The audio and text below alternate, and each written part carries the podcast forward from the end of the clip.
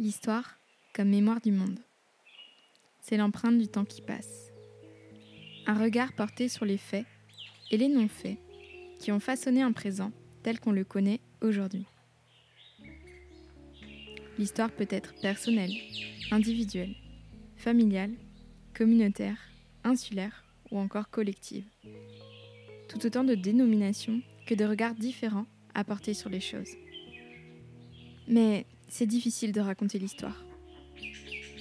Il s'agit d'introduire une linéarité dans un récit, là où il n'y avait qu'une succession de faits chronologiques. Ce lien étrange qui lie tous ces événements entre eux et qui nous lie aussi au passé m'a toujours fasciné, d'aussi loin que je me souvienne. En fait, pour moi, connaître son histoire, c'est aussi d'une part connaître qui nous sommes en tant qu'humains, ici et maintenant. Pour reprendre Nietzsche, nous avons besoin de l'histoire. Cela se présente comme une nécessité face à notre rapport au présent, aujourd'hui, plus que jamais. J'ai toujours aimé l'histoire.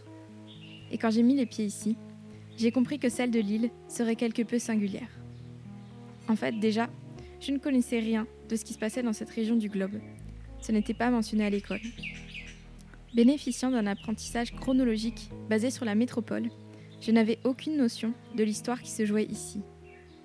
Et pourtant, rapidement, dans les premiers mois de mon arrivée ici, les mémoires du temps longtemps sont venues me frapper. La Réunion, ce sont des milliers de visages. C'est un métissage si riche qu'il est difficile à retracer et même à raconter. C'est un pas vers l'autre permanent que ma curiosité m'a permis de découvrir, à force de questions, de lectures, de recherches. Tout ça m'a fait découvrir une culture insulaire riche et savoureuse. C'est un épisode que j'ai pris le temps de réaliser et qui va ravir la Manon de 10 ans qui se rêvait égyptologue. Quel plaisir de découvrir la Réunion dans son avènement, chronologiquement, et au sein de son contexte global, historique, géographique, sociologique et politique. Une fois encore, je n'ai pas pu m'empêcher d'aller croiser les regards, celui de l'historien et de l'anthropologue.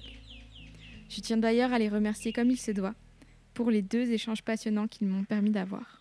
L'histoire comme un aller simple et l'anthropologie comme un aller-retour sur les choses avec une vision éclairée. Bonne écoute. Mets l'air.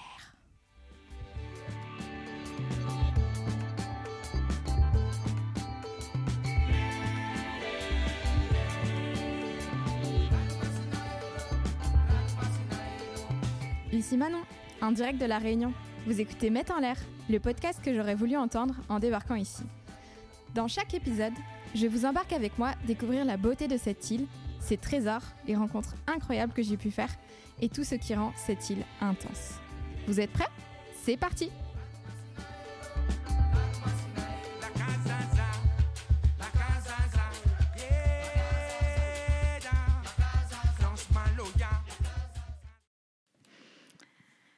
Petit disclaimer concernant cet épisode. Tout d'abord, l'interview que vous entendrez en seconde partie a été réalisée à distance, ce qui explique les différences au niveau du son. Le deuxième concerne l'interview qui va suivre, où j'avais malheureusement oublié d'appuyer sur le bouton enregistrer de cet épisode. C'est donc moi qui vais introduire l'invité que vous allez écouter de suite. Mon premier invité s'appelle Laurent O'Haraud. C'est un travailleur indépendant, historien de formation spécialisé sur les projets de recherche liant l'histoire et le patrimoine de la Réunion.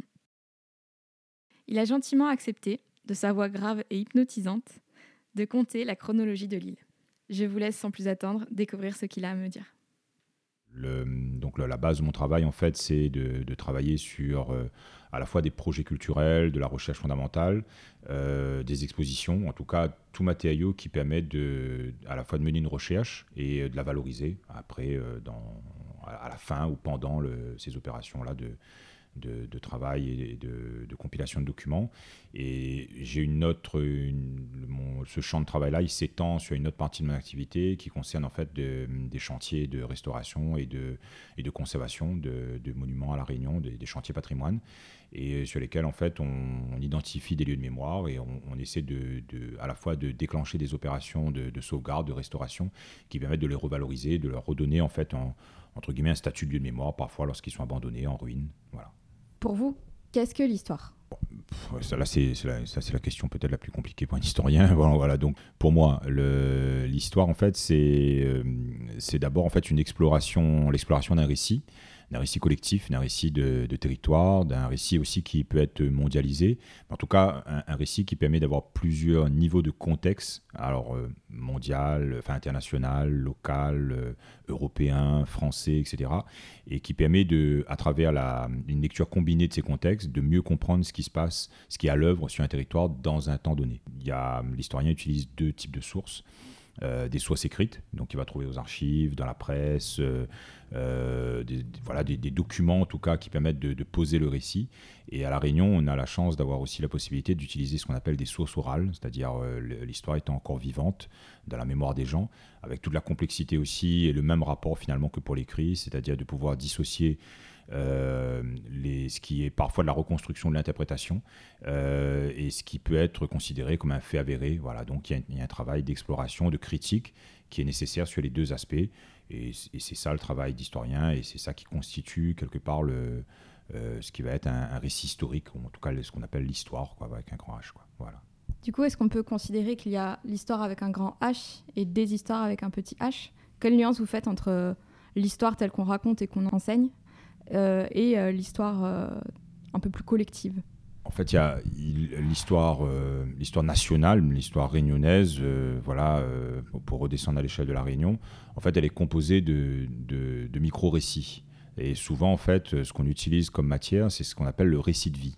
C'est-à-dire que le, on a la possibilité de trouver des témoins qui ont vécu un événement. C'est-à-dire qu'on voilà, on constate, on a un fait euh, qui peut être la guerre 39-45, euh, la migration euh, des franco-algériens en France, des Marocains, enfin voilà, tout n'importe quel récit quoi, qui, qui est, qui, qui, peut, qui peut tenir corps dans le, dans le récit national. Ce récit-là, en fait, il a été mené par des acteurs, il a été mené par des hommes. Et en fait, c'est dans l'étude de ces récits-là, de ces récits de vie, qu'on arrive en fait à rentrer dans une lecture plus complexe, plus fine de l'événement. Et en fait, le travail euh, que, nous on a à faire, c'est à la fois un travail de collecte, de mise en mémoire, c'est-à-dire de mise en histoire de ces, de ces petites histoires-là. C'est-à-dire on, va collecter ces récits, ces récits de vie, et ces récits de vie vont être la matière qui va nous permettre d'écrire le, le, plus grand récit ou le récit global.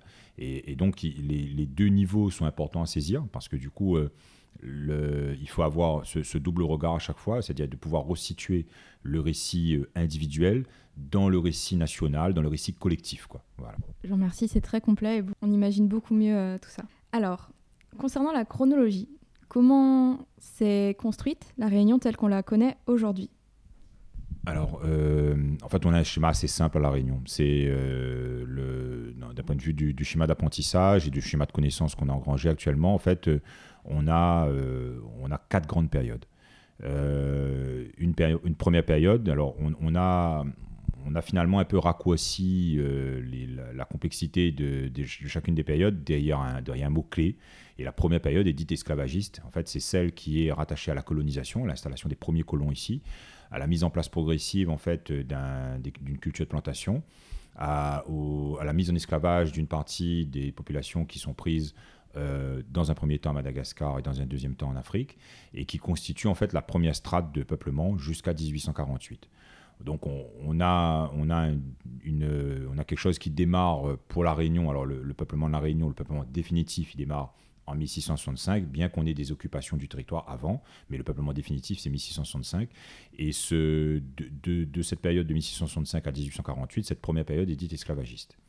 Dans la deuxième période, elle est dite engagiste parce qu'en fait, pour remplacer la main-d'œuvre qui a été libérée en 1848, on crée un nouveau système, un nouveau système d'emploi, un nouveau système de, contrat euh, qui, va, qui va viser en fait à, remplacer la main-d'œuvre qui a été libérée des plantations Et, donc, on va aller chercher dans tout l'océan Indien. Donc, si vous mettez une pointe de compas sur la Réunion et le crayon sur l'Afrique du Sud, vous faites un demi-tour jusqu'à l'Australie.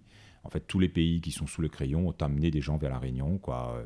Alors, avec des rapports, évidemment, dans, avec des pays colonisateurs, l'Angleterre, etc., différents, dans des temporalités différentes, dans des masses différentes en termes de, de groupes, mais voilà, tous ces pays-là qui sont sous les crayons ont envoyé, euh, ont envoyé des gens vers la Réunion. Et hum, cette période-là, dite de langagisme, elle va durer jusqu'à 1937-38. Voilà, donc l'arrêt, c'est 1937 et décembre 37, et, et on rentre pleinement dans l'installation de la fin du système en 38. Et on démarre une troisième période qui finalement est peu étudiée par les historiens euh, et qui n'est pas, qui a été qui n'a pas été défini par des livres ou par un savoir scientifique ou par un, savoir d'observation. En fait, c'est un concept chronologique qu'on appelle le temps longtemps. Voilà, les Réunionnais ont inventé un concept chronologique pour désigner cette période-là, qui va de 1938, à la fin de l'engagisme, jusqu'à 1975. Donc le 1975, pour beaucoup, parce que c'est le passage au Front Nouveau. Donc on, termine le français, on passe au Front Nouveau, mais c'est aussi parce que c'est un marqueur de changement d'époque plus fort. Voilà. Dans cette période-là, on a plusieurs éléments. On a euh, la, département, la guerre 39-45 dans un premier temps, la départementalisation en 46, le cyclone de 48, l'émergence euh, d'un rapport gauche-droite très marqué avec deux personnages historiques, euh, Michel Debré et Paul Vergès, deux schémas politiques pour la Réunion, un schéma vers l'indépendance et un schéma vers le rattachement à la France. Euh, un schéma aussi d'entrée de la Réunion dans une forme de modernité où l'habitat d'immeuble, l'habitat social va, va se développer, va se généraliser sur le territoire. Et donc, en fait, ce, temps-là, il met les Réunionnais en équilibre entre deux périodes, entre une période, enfin, entre une société très fortement rurale, où elle a encore un pied dans la société de plantation, et une société moderne, urbaine, euh, qui, est, euh, qui dessine la Réunion dans laquelle on est aujourd'hui. Donc, cette période-là, les Réunionnais l'ont appelé le temps longtemps, et c'est une période où on avait encore un lien de solidarité très fort, des valeurs plutôt rurales, des valeurs familiales marquées par euh, l'aménagement des, quartiers, voilà, hein, qui, était, sous forme familiale, presque clanique, et, euh, avec un, rapport au matriarcat, euh, une forme en tout cas de matriarcat ou de, patriarcat très fort en fonction des familles. Voilà. Donc on est, on est sur un temps chronologique qui est, comme je dis, créé par les Réunionnais. Et aujourd'hui, on est dans un autre temps, dans le temps d'aujourd'hui, qu'on n'a pas défini. Voilà, on n'a pas inventé de terme pour ça. On est dedans, voilà. Donc on, on, le, les, historiens parlent d'histoire du temps présent, euh, voilà. Donc il y a, mais, euh, voilà, c'est la période de, dite, pour nous en tout cas plus contemporaine, et, pour l'instant en fait on la nomme pas, mais elle fait aussi partie du fil chronologique de, l'histoire de la Réunion. D'ailleurs, euh, ça m'amène une question. vous avez parlé du, coup d'esclavagisme. J'aimerais bien qu'on revienne sur cette première période. qui était-il D'où venait-il Et euh, est-ce que vous pouvez expliquer un petit peu tous ces contextes? Parce que du coup, la finalité, c'est la réunion mille visages. En 1665, donc le, projet de la Compagnie des Indes, en fait, c'est d'abord d'installer une colonie à Madagascar. C'est pas la Réunion. La Réunion, finalement, c'est une sorte de collatéral, quoi.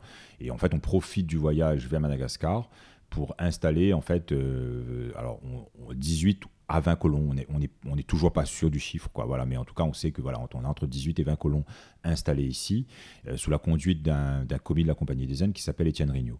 Lui va installer trois, de ce qu'on appelle des quartiers, c'est-à-dire qu'on n'est pas dans la notion de, on n'est pas, la notion de commune, on n'est pas dans la notion de ville. Euh, en fait, c'est un morceau, un quartier, c'est un morceau de la Réunion, quoi. Hein. Et donc, il va installer trois quartiers. Euh, Saint-Paul, qui est installé pratiquement dès le début, en 1665. Sainte-Suzanne en 1667 et euh, Saint-Denis en 1669.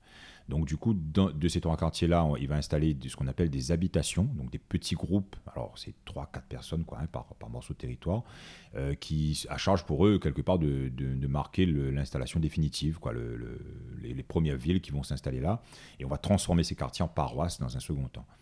Et très vite, la Compagnie des Indes va comprendre que pour mettre l'île en valeur, euh, le, travail qui a été fait par les colons, ben, effectivement, il est, un travail d'installation, de construction, etc. Mais il n'est pas, pas un travail encore économique. Pour ça, elle va, avoir, euh, elle va prendre comme, euh, comme biais immédiatement en fait, de mettre en place l'esclavage à La Réunion.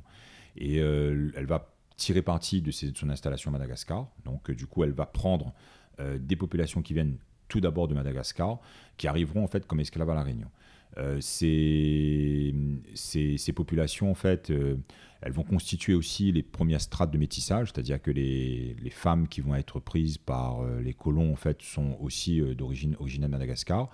On a quelques indo-portugaises, euh, quelques françaises, voilà, mais très majoritairement, euh, vous avez, on a en fait un groupe en fait composé de, euh, femmes originaires de Madagascar qui constitue un, groupe qu'on appelle les grands-mères des Réunionnais. Voilà, donc toutes les généalogies réunionnaises, donc on, est sous une forme un peu pyramidale, hein, c'est-à-dire qu'au départ vous avez un couple, ce couple-là il a 7, 8 enfants qui ont des enfants, etc. Donc on descend.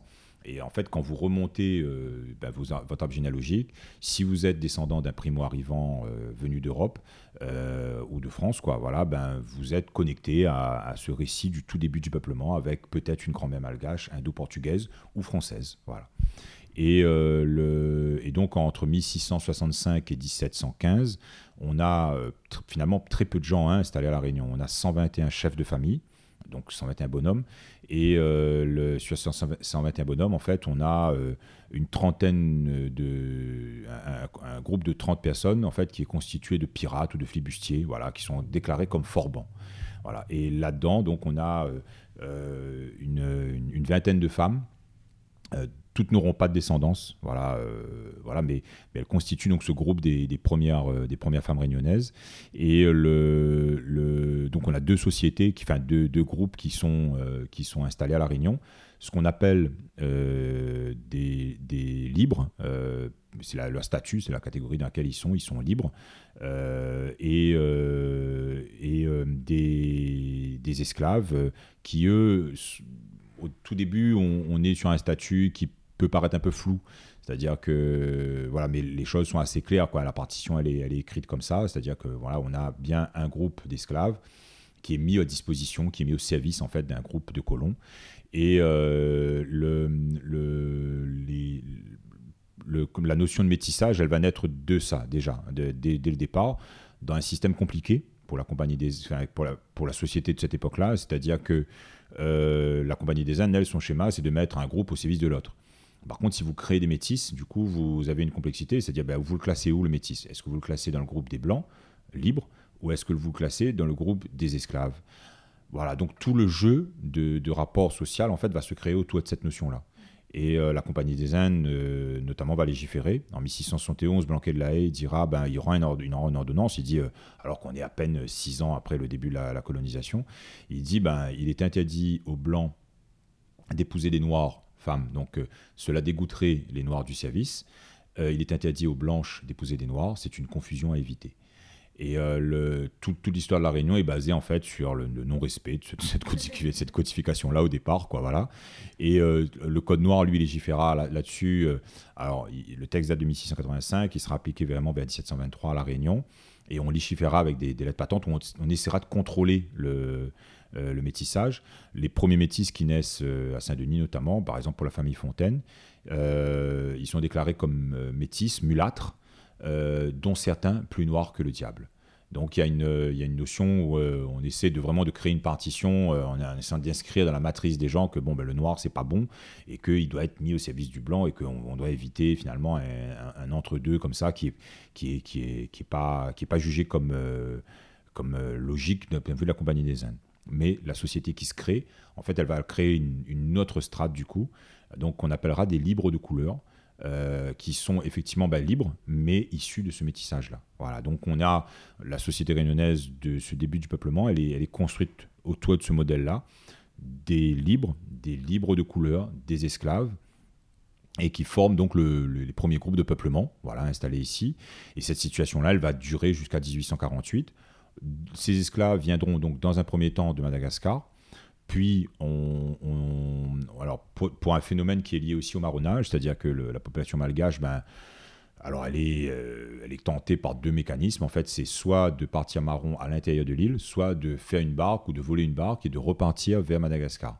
Donc elle est jugée comme trop complexe à gérer. La Compagnie des Indes va commencer en fait une traite négrière qui est entamée un petit peu par les pirates au départ, le, vers, l'Afrique.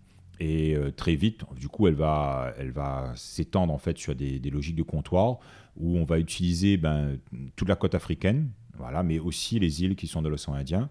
Donc on part de, euh, de, de, la Tanzanie actuelle, avec euh, Kiwa Kisangani notamment. Euh, donc c'est, on commerce sur des îles, c'est-à-dire des, espaces où on prend des gens donc en, sur Terre, on les amène dans des îles, et là ils sont vendus, troqués, changés, rassemblés, mélangés. Et on remonte après vers l'île de Mozambique, et on va jusqu'à la Corne de l'Afrique, quoi, à peu près. Donc on est sur cette zone-là et qui, qui amène qui sont les, les, pays qui, qui fourniront de des esclaves à La Réunion. Et euh, ce, ces groupes-là, parfois, sont pris à l'intérieur des terres, jusqu'à 200 km à l'intérieur. Donc, on est, c'est compliqué d'avoir des origines, voilà. Mais on, on sait, par exemple, qu'on a des groupes qui s'appellent des Ibo, des des, des, Yamban, euh, qui, qui, désignent à la fois parfois le nom du village, parfois le groupe euh, ethnique duquel ils sont, euh, ils sont issus, des Mongs. Voilà, donc on, a, on arrive à retrouver des, des localisations, c'est complexe, mais on arrive à retrouver des localisations comme ça pour certains lorsqu'on a les, la déclaration. Et, et, donc cette traite négrière-là, du coup, elle va, elle va alimenter la Réunion et donc constituer la deuxième le deuxième groupe d'esclaves hein, euh, amenés euh, après Madagascar, amenés vers la Réunion. On a aussi des esclaves qui viendront de l'Inde, très peu, mais on a aussi des esclaves qui viendront de l'Inde. Voilà, donc on a une, euh, en gros, hein, toute cette, cet arc-là qui, qui, part de Madagascar vers l'Afrique et, et, connecté à l'Inde, qui amèneront des, des, esclaves vers la Réunion en, en, quantité variée, en quantité très diverse, quoi. Voilà, difficile à évaluer, voilà, difficile à donner des quantités. Ce qu'on sait, c'est qu'à la Réunion en 1848, on a environ 67 000 individus euh, qui sont libérés euh, de l'esclavage en 1848 par l'affranchissement. Voilà. Et du coup, ces deux strates euh, liées à l'esclavagisme formeront les CAFRES, c'est ça? Oui, alors le, le, ces, groupes-là, en fait, ils sont, ils sont regroupés dans une, dans une appellation qui est euh, d'abord une, une, appellation qui, qu'on retrouve dans les termes dès le, dès, le 19e, hein, euh, l'appellation de cafre, euh, qui, qui, est utilisée en fait déjà dans la traite négrière, c'est-à-dire qu'elle désigne en fait, c'est la façon dont les musulmans désignent ceux qui ne croient pas. Voilà, donc le, et le, terme est resté dans l'africaner plutôt d'une forme, joyeuse, quoi, c'est-à-dire kafir voulant, veut dire, voulant dire nègre, pas au sens césarien du terme, quoi, hein, au sens dans le sens où on le charge de, la façon la plus péjorative possible. Et euh, donc, il, désigne à la Réunion euh, un groupe ethnosocial qu'on appelle, les, enfin, qui, est composé en fait à la fois, enfin, de descendants qui sont à la fois malgaches, enfin, ou qui ont des ancêtres malgaches, pardon, et des ancêtres africains. Et donc ce, groupe des CAFRES, ils forment un groupe ethno, ethnoculturel dans un premier temps, ethnosocial euh, aussi, et qui, forme en fait une communauté euh, qui, elle, a été libérée en 1848, mais, dans laquelle on retrouve un mélange de ces deux de ces origines-là, avec euh, là-dedans aussi bah, des, des, racines qui, qui, sont complexes à, trouver, à redessiner en tout cas. Voilà, parce que les documents permettent pas forcément de remonter euh, plus loin que le, navire négrier qui les a amenés ici, et, euh, avec parfois des, appellations euh, un peu floues et parfois pas d'appellation du tout. Voilà, donc on, a ce groupe en fait des ce qu'on appelle les cafres à la Réunion et qui sont effectivement bah, qui forment des, les, afro-descendants et qui, qui ont été libérés donc en 1848 quoi. Voilà. Alors du coup après ça, je crois qu'on se dirige vers le volontarisme, donc la deuxième période, l'engagisme pardon, deuxième période que vous nous avez décrit plus tôt. Est-ce que vous pouvez nous en dire plus et du coup, quelles sont les civilisations qui ont été concernées? Alors du coup, effectivement, ben, après cette période-là, on a une, entrée dans un, nouveau système qu'on appelle l'engagisme, euh, où les propriétaires vont chercher à remplacer cette population qui a été libérée. Euh, alors libérée, ça veut dire aussi laisser pour compte. Hein. C'est-à-dire qu'une partie des, esclaves euh, qui constituent la strate des ce qu'on appelle les, esclaves à talent sont devenus affranchis, donc sont réemployés dans la propriété. Mais la masse des ce qu'on appelle les noirs de pioche, eux, euh, ben, en fait, sont laissés pour compte. C'est-à-dire que vous, vous, rentrez dans une nouvelle citoyenneté. alors, il y a un élément important, c'est-à-dire qu'en 1848, ils deviennent citoyens. Donc, ça, c'est l'élément fort. C'est le sens premier du 20 décembre, c'est-à-dire qu'ils deviennent citoyens à part entière. Mais par contre, ils sont laissés au banc de la société de cette époque-là. Il y a pas, on n'est pas encore dans, on est encore dans une France qui est en train d'apprendre sa démocratie. Et donc, on a plusieurs révolutions, celle de 1789, celle de 1830, celle de 1848, euh, euh, qui, qui, émailleront entre guillemets la, formation d'un schéma, schéma de citoyenneté euh, où tout le monde pourra participer. Mais là, on n'y est pas encore. Et en 1848, donc, on forme des citoyens, mais qui n'ont pas encore, qui ne participent pas au, je dirais, à la destinée de la, la, mise en place de, la, de ce qui se passe dans la société réunionnaise. Et donc, ce, ce schéma-là, il va laisser pour compte ce groupe-là et, il faut le remplacer. Et, donc, on va, dans un premier temps, s'orienter vers l'Inde et on va chercher, on va amener deux groupes. Euh, un groupe, euh, deux groupes qui arrivent à la Réunion, donc un groupe composé d'indo-musulmans, qu'on appelle à la Réunion arabes, mais qui ne viennent pas d'Arabie, voilà, hein, qui sont, c'est des, des, musulmans d'Inde dans un premier temps, et un autre groupe qui sont composés de Tamouls qu'on appelle aussi improprement des Malbars, voilà, la côte Malbar, euh, c'est pas la côte d'où viennent les Malbars de la Réunion, enfin les Indiens de la Réunion, mais euh, les comptoirs étant utilisés, euh, étant, installés sur la côte Malbar à l'origine, même si on a changé de côté, on, a, installé les ports, voilà, l'appellation est restée. Voilà, donc on, improprement on désigne ben, les, les, Indiens de la Réunion sous le thème de Malbar, et improprement on désigne les, musulmans de la Réunion, euh, les indo-musulmans de la Réunion sous le thème des Arabes.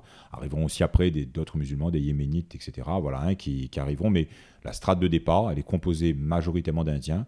Alors pourquoi? Parce que la France, en fait, euh, signe des accords d'échange avec l'Angleterre, et ce qui permet, en fait, de, marquer cette, cette transition-là. On propose à cette population un contrat de 5 ans, renouvelable par, par bloc de 5 ans. 5 hein, ans, 10 ans, 15 ans, 20 ans.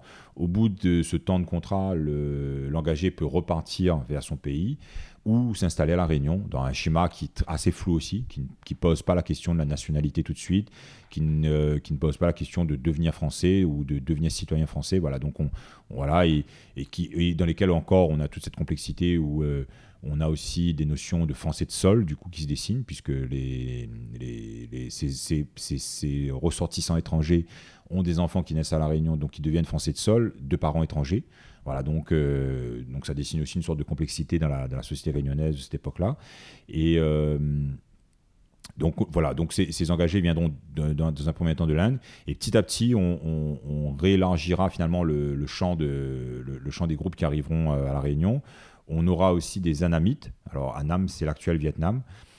alors, avec un, un morceau de l'actuel Vietnam, pardon, avec un, truc très complexe. Alors, quand on étudie l'histoire du Vietnam, parce que vous avez un, euh, le, le, Tonkin, la Cochinchine, l'Indochine, Annam, enfin voilà. Donc, euh, et puis un pays qui a été en guerre euh, sous, diverses, sous, diverses, euh, sous divers joues, français, américains, etc., japonais, voilà, et, pratiquement jusqu'aux années 60, quoi. Hein. donc, et donc à la Réunion, donc on a aussi une, population qui, qui a des racines vietnamiennes, quoi. Hein.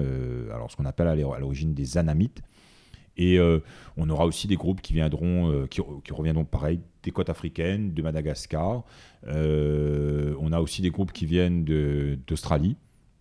Voilà. Donc c'est cette et, là-dedans on a aussi des groupes de Chinois dans lesquels on a des, des, groupes qui parlent cantonais, mandarin ou Hakka. Voilà, et, les Hakka eux-mêmes forment presque un groupe étranger en Chine, quoi. Voilà, donc, euh, euh, on, voilà, donc on est, on est dans une, migration qui amène à la Réunion tous ces groupes-là euh, sous la tutelle commune de l'engagisme. Donc, ce contrat de 5 ans. Et au bout de ces 5 ans, ils ont la possibilité de, de s'installer sur le territoire.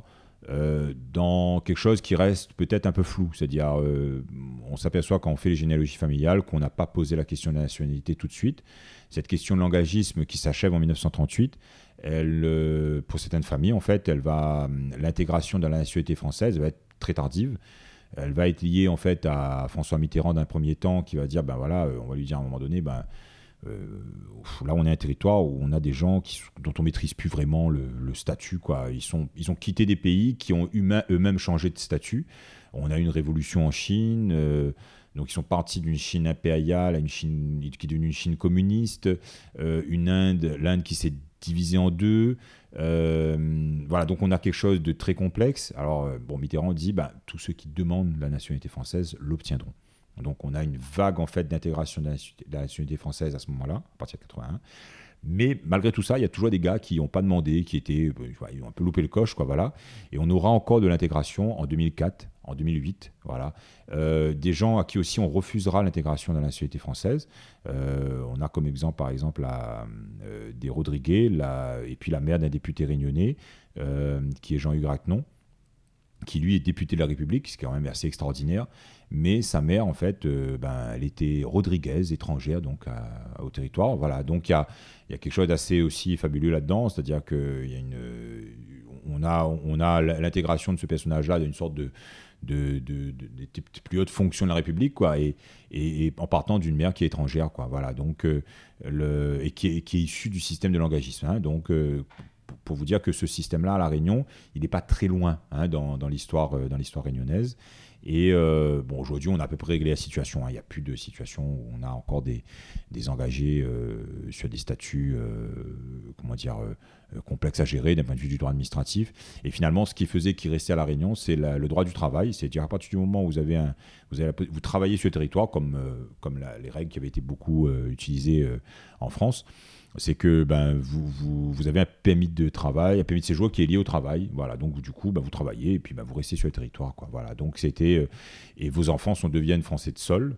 Voilà, et eux-mêmes deviennent et ont des enfants qui deviennent français de sang. Voilà, donc il y a voilà, hein, donc on, reprend toute la complexité administrative du droit français lié à la nationalité et qui dessine quelque part ben, l'installation de cette population-là et, euh, et, un mécanisme où euh, eux-mêmes vont devoir rentrer dans le mécanisme de créolisation, où, eux-mêmes vont devoir faire société avec les autres, et où la notion d'étranger est très forte, hein. la notion même de migrant est très forte. Si on, si on regarde les chiffres qu'on a vers les années 1880 à 82, on a 60 euh, 000 immigrants présents sur le territoire de la Réunion, composés d'engagés, donc étrangers au territoire, 67 000 euh, affranchis qui ont été libérés en 1848. Donc on a pris 40 ans pour arriver en fait à remplir le réservoir humain qui était libéré avant et, arriver au même, équilibre à peu près. On, a le même nombre d'engagés pour le même nombre d'affranchis sur le territoire et puis euh, un peu moins de autour de 40 000 individus composé des populations dites libres ou libres de couleur. Voilà. Donc on a une, partition euh, partielle qui est très, forte, quoi, hein, voilà, où la notion d'étranger est très forte. Elle rentre complètement dans le mécanisme de créolisation, quoi, voilà, qui est déjà là, hein, qui est déjà installé, mais qui du coup permet d'avoir un, espace où cette population-là, elle va pouvoir rentrer et euh, où elle va pouvoir proposer euh, une partie de sa culture à elle dans le mécanisme de créolisation qui va, qui va manger le mécanisme de créolisation, il mange la culture de l'autre, hein, c'est-à-dire qu'il s'en nourrit, quoi. Il, euh, voilà, donc il prend des morceaux, il prend des morceaux de, ces, cultures-là, et il reforme quelque chose qui est une, une, une autre, une autre, un, autre apport, de, une autre forme de créolisation. Elle digère quoi, hein, euh, l'entrée dans le territoire et l'inscription de ces personnes-là dans le territoire de la Réunion, quoi. Voilà pour moi, il y, a, un modèle, un, élément intéressant, enfin important, c'est cette notion de migration, c'est-à-dire qu'elle est constitutive de, du peuplement de la Réunion. Elle est toujours à l'œuvre, elle ne s'est jamais arrêtée. C'est-à-dire qu'on est sur un territoire qui est qui est peuplé et qui continue à être peuplé depuis 1665. Donc on a toujours de la migration aujourd'hui. On a une migration qui est différente, hein, euh, une migration de, des années qui a continué dans les années 50-60 avec des, euh, euh, des, des, arrivées en fait d'un nouveau groupe qu'on appelle les oreilles, qui, qui, constitue une strate de travailleurs sociaux, d'infirmiers, de VAT, qui, qui, intègre ce mécanisme de, guillemets, de modernisation de la Réunion hein, des, années 60. Euh, une migration sociale aujourd'hui qui, euh, amène à la Réunion des populations qui viennent de l'océan Indien, de Madagascar, de Mayotte, des Comores. Euh, et, une migration toujours d'étrangers qui arrivent comme ça sur le territoire, très peu, des Américains qui, viennent, chercher la, la, nationalité française à La Réunion, des Anglais, voilà, donc des, petits groupes. Donc on est sur un territoire où la migration est continue, elle, ne s'est jamais arrêtée, elle, continue à, être, à l'œuvre il faut du coup poser une autre façon de regarder quelque part euh, la créolisation. Et quelque part, on, dans un mécanisme aussi où, ça devient complexe, hein, cette notion de langagisme, si on la combine à celle de l'esclavage et à cette migration euh, du contemporain. en fait, elle est, complexe parce qu'elle elle dessine en fait une, identité réunionnaise qui qui s'appuie en fait sur cette complexité là. Et quelque part, pour moi, en fait, elle n'est pas, elle est pas stabilisée. Hein. C'est-à-dire que dans mon, dans mon système à moi, dans ma façon de voir les, les choses, on, on, ne naît pas réunionnais et on, le devient. Hein. C'est-à-dire qu'on est sur un territoire où euh, ce principe-là, il est valable tout le temps. C'est-à-dire que, y compris pour la population d'aujourd'hui, on n'est plus dans quelque chose qui est forcément historique, mais c'est quelque chose euh, où cette notion du peuplement et cette notion de créolisation, elle amène quelque chose de culturel. Voilà. Et donc, c'est le schéma de peuplement, il s'inscrit dans un partage culturel. Et pour que ce partage culturel il puisse continuer à avoir lieu, on doit garder cette notion-là comme ouverte. Donc c'est pour ça que pour moi, on ne naît pas réunionnais, on le devient. Et c'est pour ça que cette notion-là, elle permet d'intégrer en fait à la fois des populations qui vont migrer sur le territoire, qui vont devenir réunionnais. Et puis moi-même, dans mon, dans mon expérience interculturelle, on, est dans un quartier, on, peut naître créole, voilà, mais on apprend de la culture de l'autre, on apprend des cultures réunionnaises, on, on, les découvre au fur et à mesure de sa vie. Donc on devient réunionnais, quoi. Voilà, on peut être réunionnais d'origine euh, d'origine chinoise, d'origine malgache, euh, d'origine comorienne, euh, d'origine euh, indienne. Mais la base, c'est qu'on est réunionnais. Voilà. Et, là-dedans, et cette, notion-là, elle, elle doit être tenue comme ouverte. On n'est pas réunionnais, on le devient. Quoi. Voilà. C'est une approche super intéressante et assez belle et poétique. Je, la vois comme en faisant ce pas vers l'autre, en fait, et d'intégrer une culture qui n'est pas la nôtre, on, comprend ce qu'est cette, île, cette insularité, et on dépasse notre communauté. Et ça, c'est super important. J'aimerais vous poser une question à propos des Karanes, donc les indo-musulmans qui avaient migré à Madagascar. Où est-ce qu'ils s'inscrivent dans cette, euh, dans cette chronologie? On a des groupes migratoires, euh, je qui arrivent de façon différente. Hein. Euh, le, groupe des Karanes, ben on a, alors on a deux, temps migratoires. un temps migratoire qui est plutôt 19e et puis plutôt une migration 20e.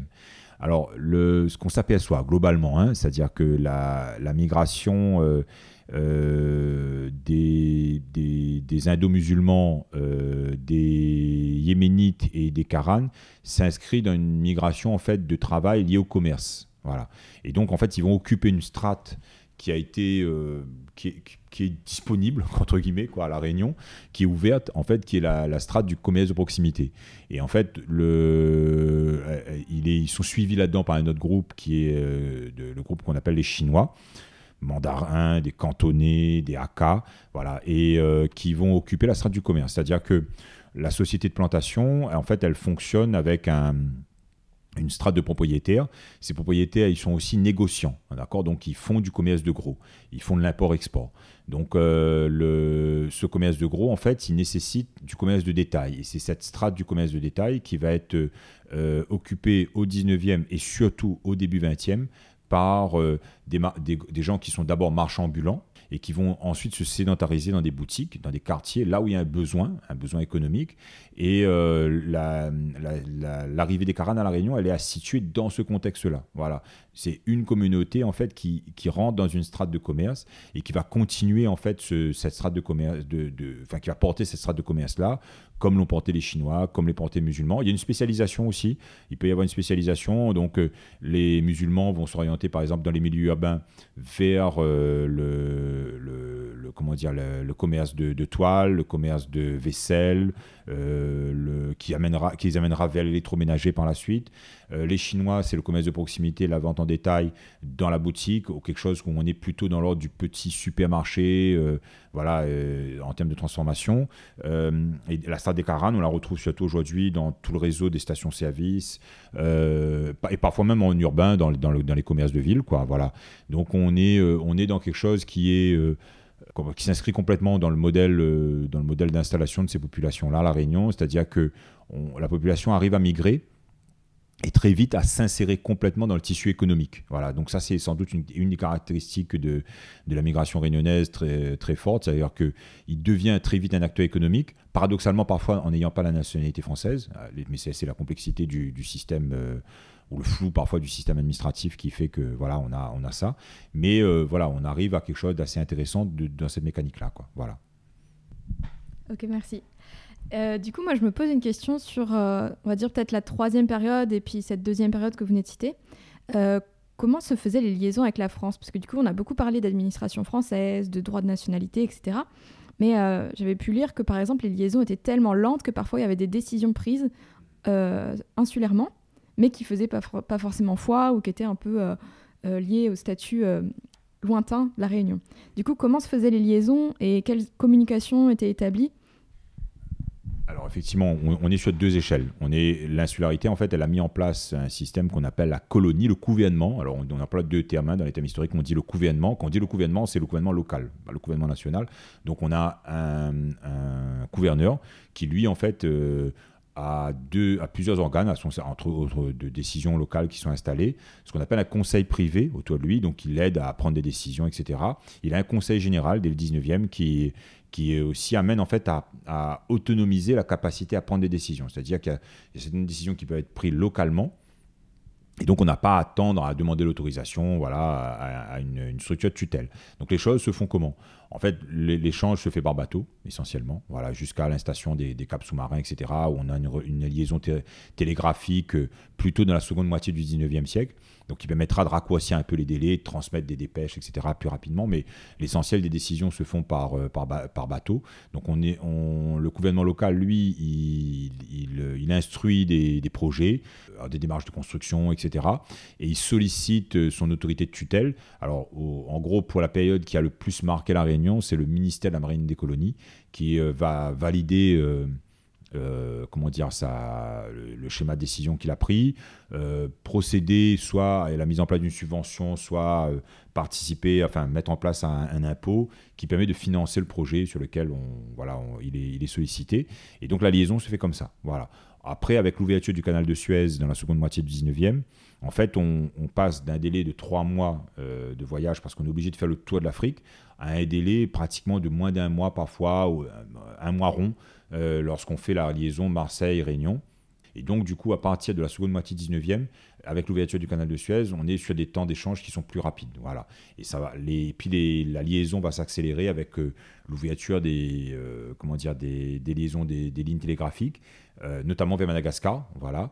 Euh, et, donc en fait, on, recrée un réseau, quoi, hein, ligne vers Madagascar, vers euh, la France. Et puis un peu plus tard, on aura les liaisons par, par la TSF, donc la radio, voilà, qui, permet en fait de, comment dire, d'émettre plus loin, quoi. Hein, et donc du coup, vous pouvez augmenter le, comment dire, la, le, spectre d'échange de, communication quoi, autour de ça. Quoi. Voilà, donc il y a ces trois systèmes-là, et puis on arrivera après euh, vers, vers, des liaisons en fait qui seront par avion, donc qui sont plus rapides aussi. Voilà. Mais le, globalement, on, est, on est sur des, une situation qui va s'améliorer vraiment avec l'ouverture du canal de Suez, qui permettra de raccourcir les délais d'échange avec la France. Quoi. Voilà. Et par rapport à ça, dans quelle euh, période s'inscrivrait euh, la départementalisation? Parce que du coup, vous êtes passé de tome à dom. Du coup, c'était en quelle période? Et du coup, est-ce que ça a changé, modifié les rapports avec la France Est-ce qu'on est devenu plus dépendant, moins dépendant, plus relié? Comment ça s'est passé cet aspect-là et dans quelle, euh, quelle case ça s'inscrit? En fait, on, change de statut, euh, on passe du statut de colonie, on est colonie, à celui de département. Donc ça, c'est effectivement, on l'obtient en 46, en 1946, mais on n'a pas d'effet de la départementalisation immédiatement. Hein. Cette, départementalisation, elle est, portée à la Réunion par deux personnages politiques, Raymond Vergès et Léon Lepéavanche alors qui, euh, qui, amèneront de, une structuration, en fait, euh, l'émergence en fait d'un d'un premier parti politique qu'on appelle le CRATS, le Comité, républicain d'action démocratique et sociale, qui va s'attaquer à, tous les problèmes un peu sociaux, parce qu'il y a déjà des problèmes sociaux à La Réunion à cette époque-là, la vie chère, où il y a déjà des grèves liées à la vie chère. on va reposer la question du statut des femmes à La Réunion. donc on est sur des, questions où cette départementalisation, elle, s'inscrit dans un cadre de renouveau politique à La Réunion qui est très fort et euh, qui va amener un peu plus tard l'émergence en fait d'un euh, d'un syndicalisme ouvrier, enfin d'un syndicalisme ferroviaire et portuaire, et qui va permettre quelque part l'émergence d'un parti communiste à la Réunion, avec euh, attaché au PCF dans un premier temps et au début des années 50, qui s'autonomise, qui devient PCR. Et donc ce, cette départementalisation de 46, elle ne produit pas d'effet immédiatement. C'est-à-dire qu'on devient département, mais on n'a pas, n'a pas d'effet immédiat en fait de, au quotidien pour les Réunionnais. ce qui va être, ce qui va se passer, c'est que on, va, on, va rentrer dans un schéma en fait où le, on a un personnage politique qui, lui, en fait, va jouer euh, l'accélérateur. Quoi. Il va inscrire la Réunion dans une logique qu'on appelle le rattrapage.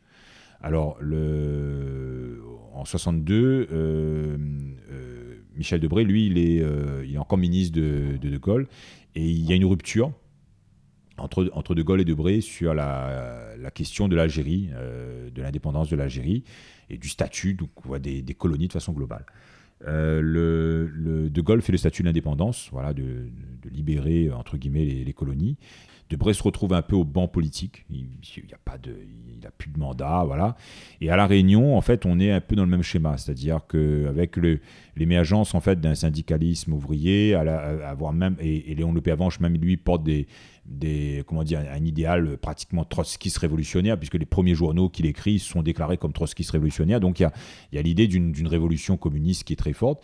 Et donc le, schéma, le, risque pour, euh, pour, euh, le, enfin, le risque, la crainte en tout cas de, de, de c'est que finalement les, ce qu'il appelle les anciennes colonies, euh, s'orientent vers le même schéma, c'est-à-dire demandent leur indépendance. Et c'est ce qui va effectivement se passer, c'est que la Réunion, euh, en fait, fait émerger à travers le, PCR une idée liée à l'autonomie ou euh, voilà, ou, l'autonomie ou l'indépendance en tout cas, dans, un schéma qui est peut-être de l'un vers l'autre, quoi, hein, dans un premier temps.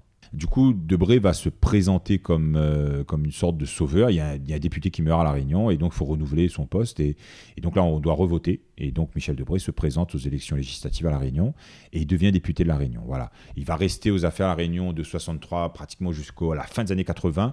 Euh, et, et, quelque part, lui, il va être une sorte, une sorte d'accélérateur. Son idée, c'est finalement d'ancrer La Réunion dans un schéma qu'elle appelle la plus grande France. C'est-à-dire que le, c'est, une, une vision de la France un peu dans sa mission civilisatrice, dans ce qu'elle a de, dans, ce qu'elle porte d'une façon un peu euh, dans, un rapport qui, qui, reste encore teinté de colonialisme. Hein, euh, voilà, et la France est inscrite à, à, la fois dans une mission civilisatrice des autres peuples et que la Réunion, qui est une sorte de colonie colonisatrice qui, a, qui s'est projetée vers, euh, vers Madagascar, elle doit aujourd'hui porter encore quelque part, euh, enfin la France doit encore porter ici euh, sa mission civilisatrice, c'est d'amener la Réunion au niveau d'un département français. Pour ça, en fait, ben, il, va lancer plusieurs, euh, chantiers. Quoi, hein. Alors, des chantiers qui sont liés d'abord à l'habitat, mais qui ne datent pas de lui. Hein, qui datent de lui, c'est-à-dire qui remontent un petit peu avant. on a la création d'une, de la SIDR pour la, construction des logements sociaux qui date des années 50. Mais lui, va être vraiment le, coup d'accélérateur. Et il arrive en 63 dans une période en fait où va livrer les premiers logements. Donc souvent, il y a une superposition entre euh, son arrivée à lui, la construction, et en fait l'inauguration par Debré de ces constructions-là. Alors, on ne demande pas à un député d'inaugurer des, logements sociaux, hein. sauf que lui, il, arrive aussi encore avec l'image de Gaulle, avec l'image, un flou artistique un peu, où il représente encore une fois, quelque part un peu le, ministre de De Gaulle. Et, euh, donc, du coup, ben, on, l'associe à chaque fois. Euh, alors, la route en corniche qui est démarrée en 57-58, eh ben, euh, il l'inaugure en 63. Les logements sociaux qui sont démarrés en 62 pour beaucoup livrés partiellement 63-64 au Chaudron, au port, à Saint-Pierre c'est lui qui inaugure. Donc il est associé en fait à une sorte de, rentrée de la Réunion dans, dans, une forme de modernité. Il épouse l'image de Sarda Garriga, de Papa Sarda, il devient Papa de Bré, Papa de lait. Euh, parce qu'il amène le, lait en poudre à la Réunion, donc le lait gicose, euh, parce qu'il généralise les dispensaires, la vaccination. Donc nous, on a tous été vaccinés euh, dans cette période-là. On a une, marque en fait sur l'épaule qui, qui, est la marque de vaccination de, de, cette période-là. Et le, donc il il, joue le rôle d'une sorte d'accélérateur. Euh, donc il, y a un impact sur l'amélioration du quotidien de la Réunion, c'est-à-dire qu'il y, a un recul de la, de la mentalité. Donc ça, c'est d'un point de vue euh, structurel.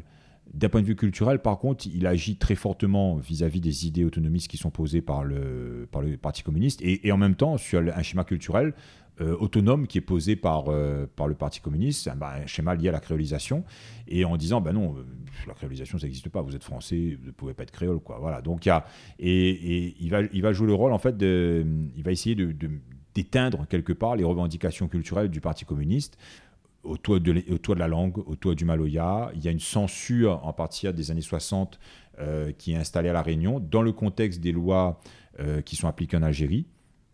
Donc on a une censure avec un contrôle de la presse, un contrôle de la radio, un contrôle des journaux, euh, voilà, et, euh, et, puis un contrôle des fonctionnaires. Donc Debré rendra une, ordonnance qu'on appelle l'ordonnance Debré, qui vise en fait à, contrôler l'opinion, à imposer une opinion euh, voilà, aux fonctionnaires d'État à La Réunion en leur disant ben voilà, vous ne pouvez pas devenir communiste, ou en tout cas vous ne pouvez pas fréquenter le Parti communiste ou des partis qui, sont qui œuvrent entre guillemets pour la, euh, comment dire, pour la, jeunesse euh, ou une révolution sociale, etc. Voilà, et dans ce cas-là, vous êtes puni, vous êtes ramené en métropole, on vous recase quelque part dans une, autre académie. Et euh, donc, on, est dans quelque chose où on, a, on, a, on a quelque chose à la fois qui est, qui est très contrasté culturellement, c'est, il agit très fortement pour éteindre en fait les revendications culturelles et du coup identitaires à la Réunion.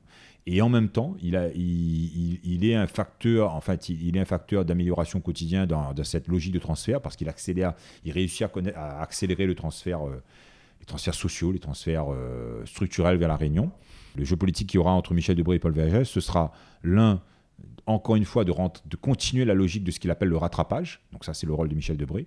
Et, euh, et, le rôle de, Paul Vergès, ce sera d'obtenir ce qu'il appelle l'égalité sociale, c'est-à-dire d'être traité comme un Français à part entière. Ça veut dire qu'à La Réunion, on ne doit pas être payé à 80% du SMIC national, mais on doit appliquer un taux plein de SMIC, ce qui se fera très très tard. Hein. On sera sur un alignement qui arrivera après 89, après l'application du RMI à La Réunion.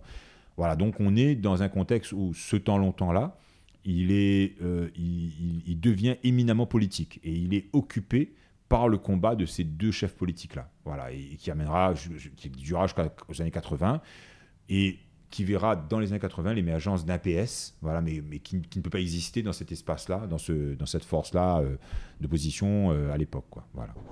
Ok, merci. Euh, le fait d'avoir parlé de l'Algérie me fait poser une autre question par rapport notamment à notre position géo géographique de la Réunion. À cette époque, en parallèle, se passait l'apartheid en Afrique du Sud. quelles ont été les, je sais pas moi, les retombées? Quel lien on avait avec l'Afrique du Sud à cette époque-là? Et comment, enfin, comment était perçu l'apartheid dans une île aux mille visages, comme vous l'avez dit, et avec cette complexité de métissage?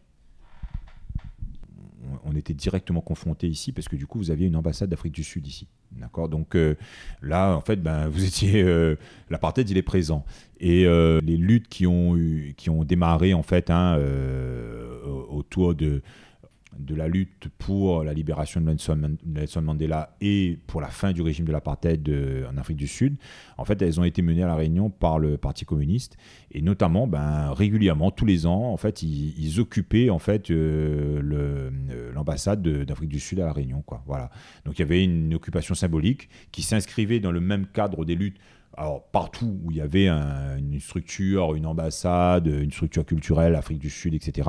Voilà, en tout cas qui, était euh, était regroupé, enfin qui était jugé comme africaneur, quoi. Voilà, et, et euh, donc le, à la Réunion, ben, on a eu, on pas participé à ça, on pas participé quelque part à la à, un, peu à la, un peu à la libération de, Nelson Mandela, en tout cas en, à travers le Parti communiste, en, en s'opposant euh, voilà, solidement quelque part en fait à, au régime de l'apartheid à travers ses occupations symboliques, à travers ses manifestations. Voilà, donc c'est des choses que vous retrouverez dans la presse hein, très facilement. Donc on a des, photos, on a voilà et, on a euh, on, voit sur, ces, piquets de grève là des personnages comme euh, euh, Eddie Waro notamment, voilà, qui, qui, était un, petit peu à l'œuvre sur ces, euh, quoi, là, ici à La Réunion. Est-ce qu'on peut suivre vos travaux quelque part? Est-ce qu'il y a un endroit où on peut vous suivre sur Internet? Euh, Et un petit mot pour la fin, si vous le souhaitez. Euh, alors sur internet, euh, en fait moi j'utilise en fait un, blog sous Blogspot, donc c'est Laurent Waro, donc vous tapez sur internet http Laurent Waro, L-O-R-A-N-H-O-A-R-A-U, blogspot.com. Et là, en fait, là-dessus, je mets mes articles. En fait, c'est plutôt, en fait, j'ai fait ça parce que comme je faisais des formations et qu'il fallait proposer des ressources en fait aux étudiants, en fait, du coup, ben, j'ai commencé à mettre une bibliographie, un article, etc. Donc, je publie au fur et à mesure. Voilà. Euh, là, du coup, euh, là, sur les dernières publications que j'ai réalisées dessus, vous avez un article en fait sur la patrimonialisation de la prison Juliette Dodu, euh, qui est en ligne, et puis un petit guide que j'essaie d'affiner là actuellement sur comment faire de la généalogie à la Réunion, en essayant de, retravailler sur les bases associatives qui existent, le cercle généalogique de Bourbon, l'association Arbre, etc. Voilà, et puis aujourd'hui, les données en ligne, il y a beaucoup de données en ligne qui existent, donc on arrive en fait à reconstruire comme ça. Voilà, et puis, euh, et puis un mot de la fin, bah, euh, c'est peut-être retenir ce, qu'il a, ce que je vous avais dit, euh, ce que je vous avais dit au début, quoi, c'est que on, ne naît pas réunionnais, on le devient. Voilà. Je vous remercie pour votre expertise et tout le temps que vous m'avez accordé.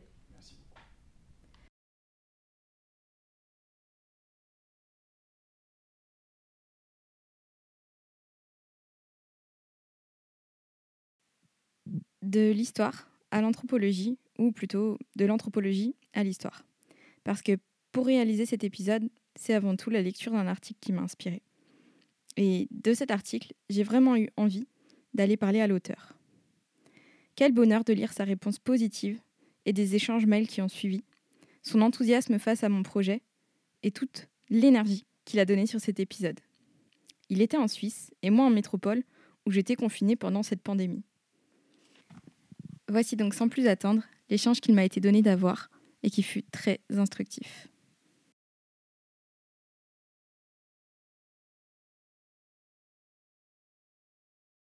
Bonjour Christian, merci d'être avec moi aujourd'hui. Euh, je vais vous laisser le soin de vous présenter, si vous êtes d'accord. Bonjour Manon, donc euh, je vais répondre avec plaisir à vos questions. Euh, je suis donc ethnologue, anthropologue, c'est à peu près la même chose. C'est-à-dire que je m'intéresse au, comportement culturel, aux sociétés, à ce que les, les, humains construisent comme représentation, comme modèle de, de, vie.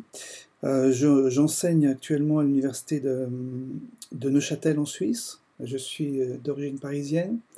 Et j'habitais à La Réunion pendant de nombreuses années, où j'ai fait mon doctorat sur les Tamouls de La Réunion, avant de poursuivre des recherches à l'Université de Berkeley en Californie sur les originaires de l'Inde, de seconde diaspora euh, dans la, région de la Silicon Valley. On, a, souvent l'habitude de distinguer ethnologie, euh, euh, ethnographie et anthropologie. En fait, pour reprendre la phrase du grand anthropologue Claude Lévi-Strauss, ce sont trois étapes d'une même recherche, en, gros. Hein. L'ethnographie, ça consiste à aller dans une société et, hum, s'immerger dans cette société. On a cette méthode de l'observation participante.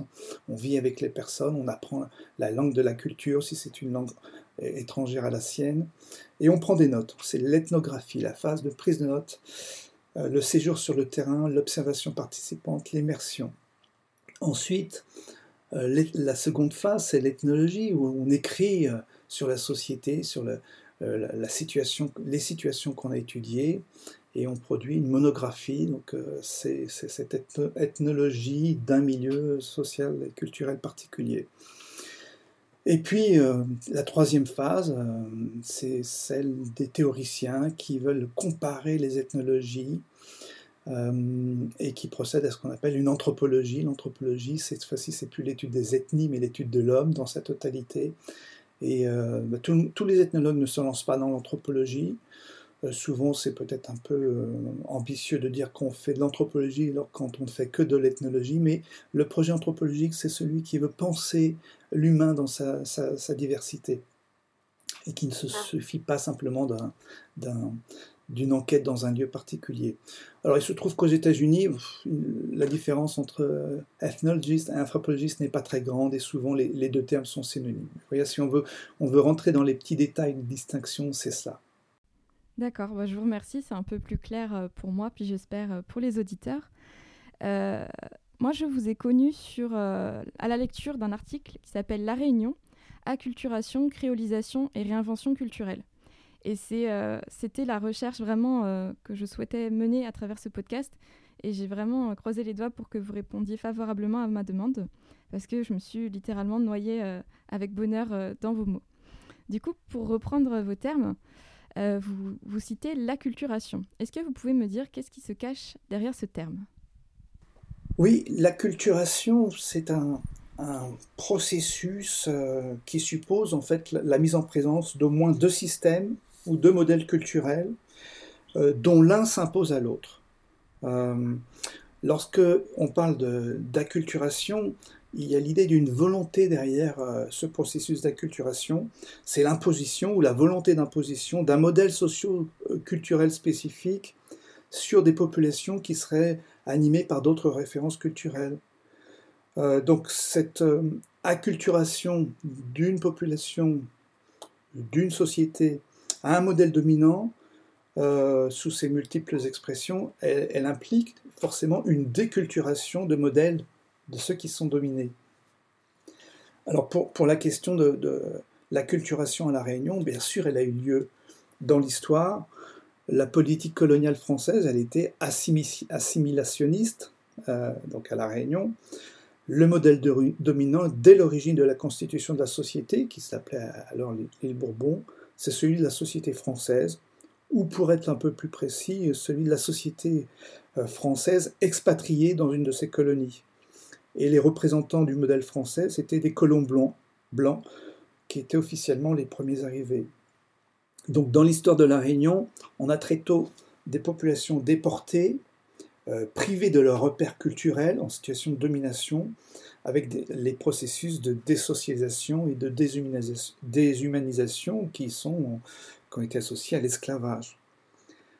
Alors, l'acculturation à La Réunion, euh, l'acculturation des insulaires au modèle culturel français, elle a pris plusieurs, formes. Parmi euh, les plus importantes, c'était l'obligation de, de, suivre la religion catholique, les tenues vestimentaires de la société avec ses modèles dominants, la langue des colons, euh, les prénoms, euh, les, noms aussi que l'on donnait aux esclaves, avec le compromis du créole sur lequel je reviendrai dans, un instant. Donc il y a un certain nombre d'institutions dans la structure sociale de la société coloniale réunionnaise qui ont été des instruments de cette acculturation. Euh, l'administration politique d'abord, l'Église aussi, puis l'école, lorsqu'elle a eu lieu, qui ont véhiculé et représenté les principales significations et les modes d'être de, la société française. Au niveau religieux, euh, l'histoire de, la Réunion montre qu'il y a eu une totale intolérance, il y avait même un dédain colonial envers la différence religieuse, euh, euh, notamment avec les, hindous, les engagés indiens, principalement dans la seconde moitié du 19e siècle.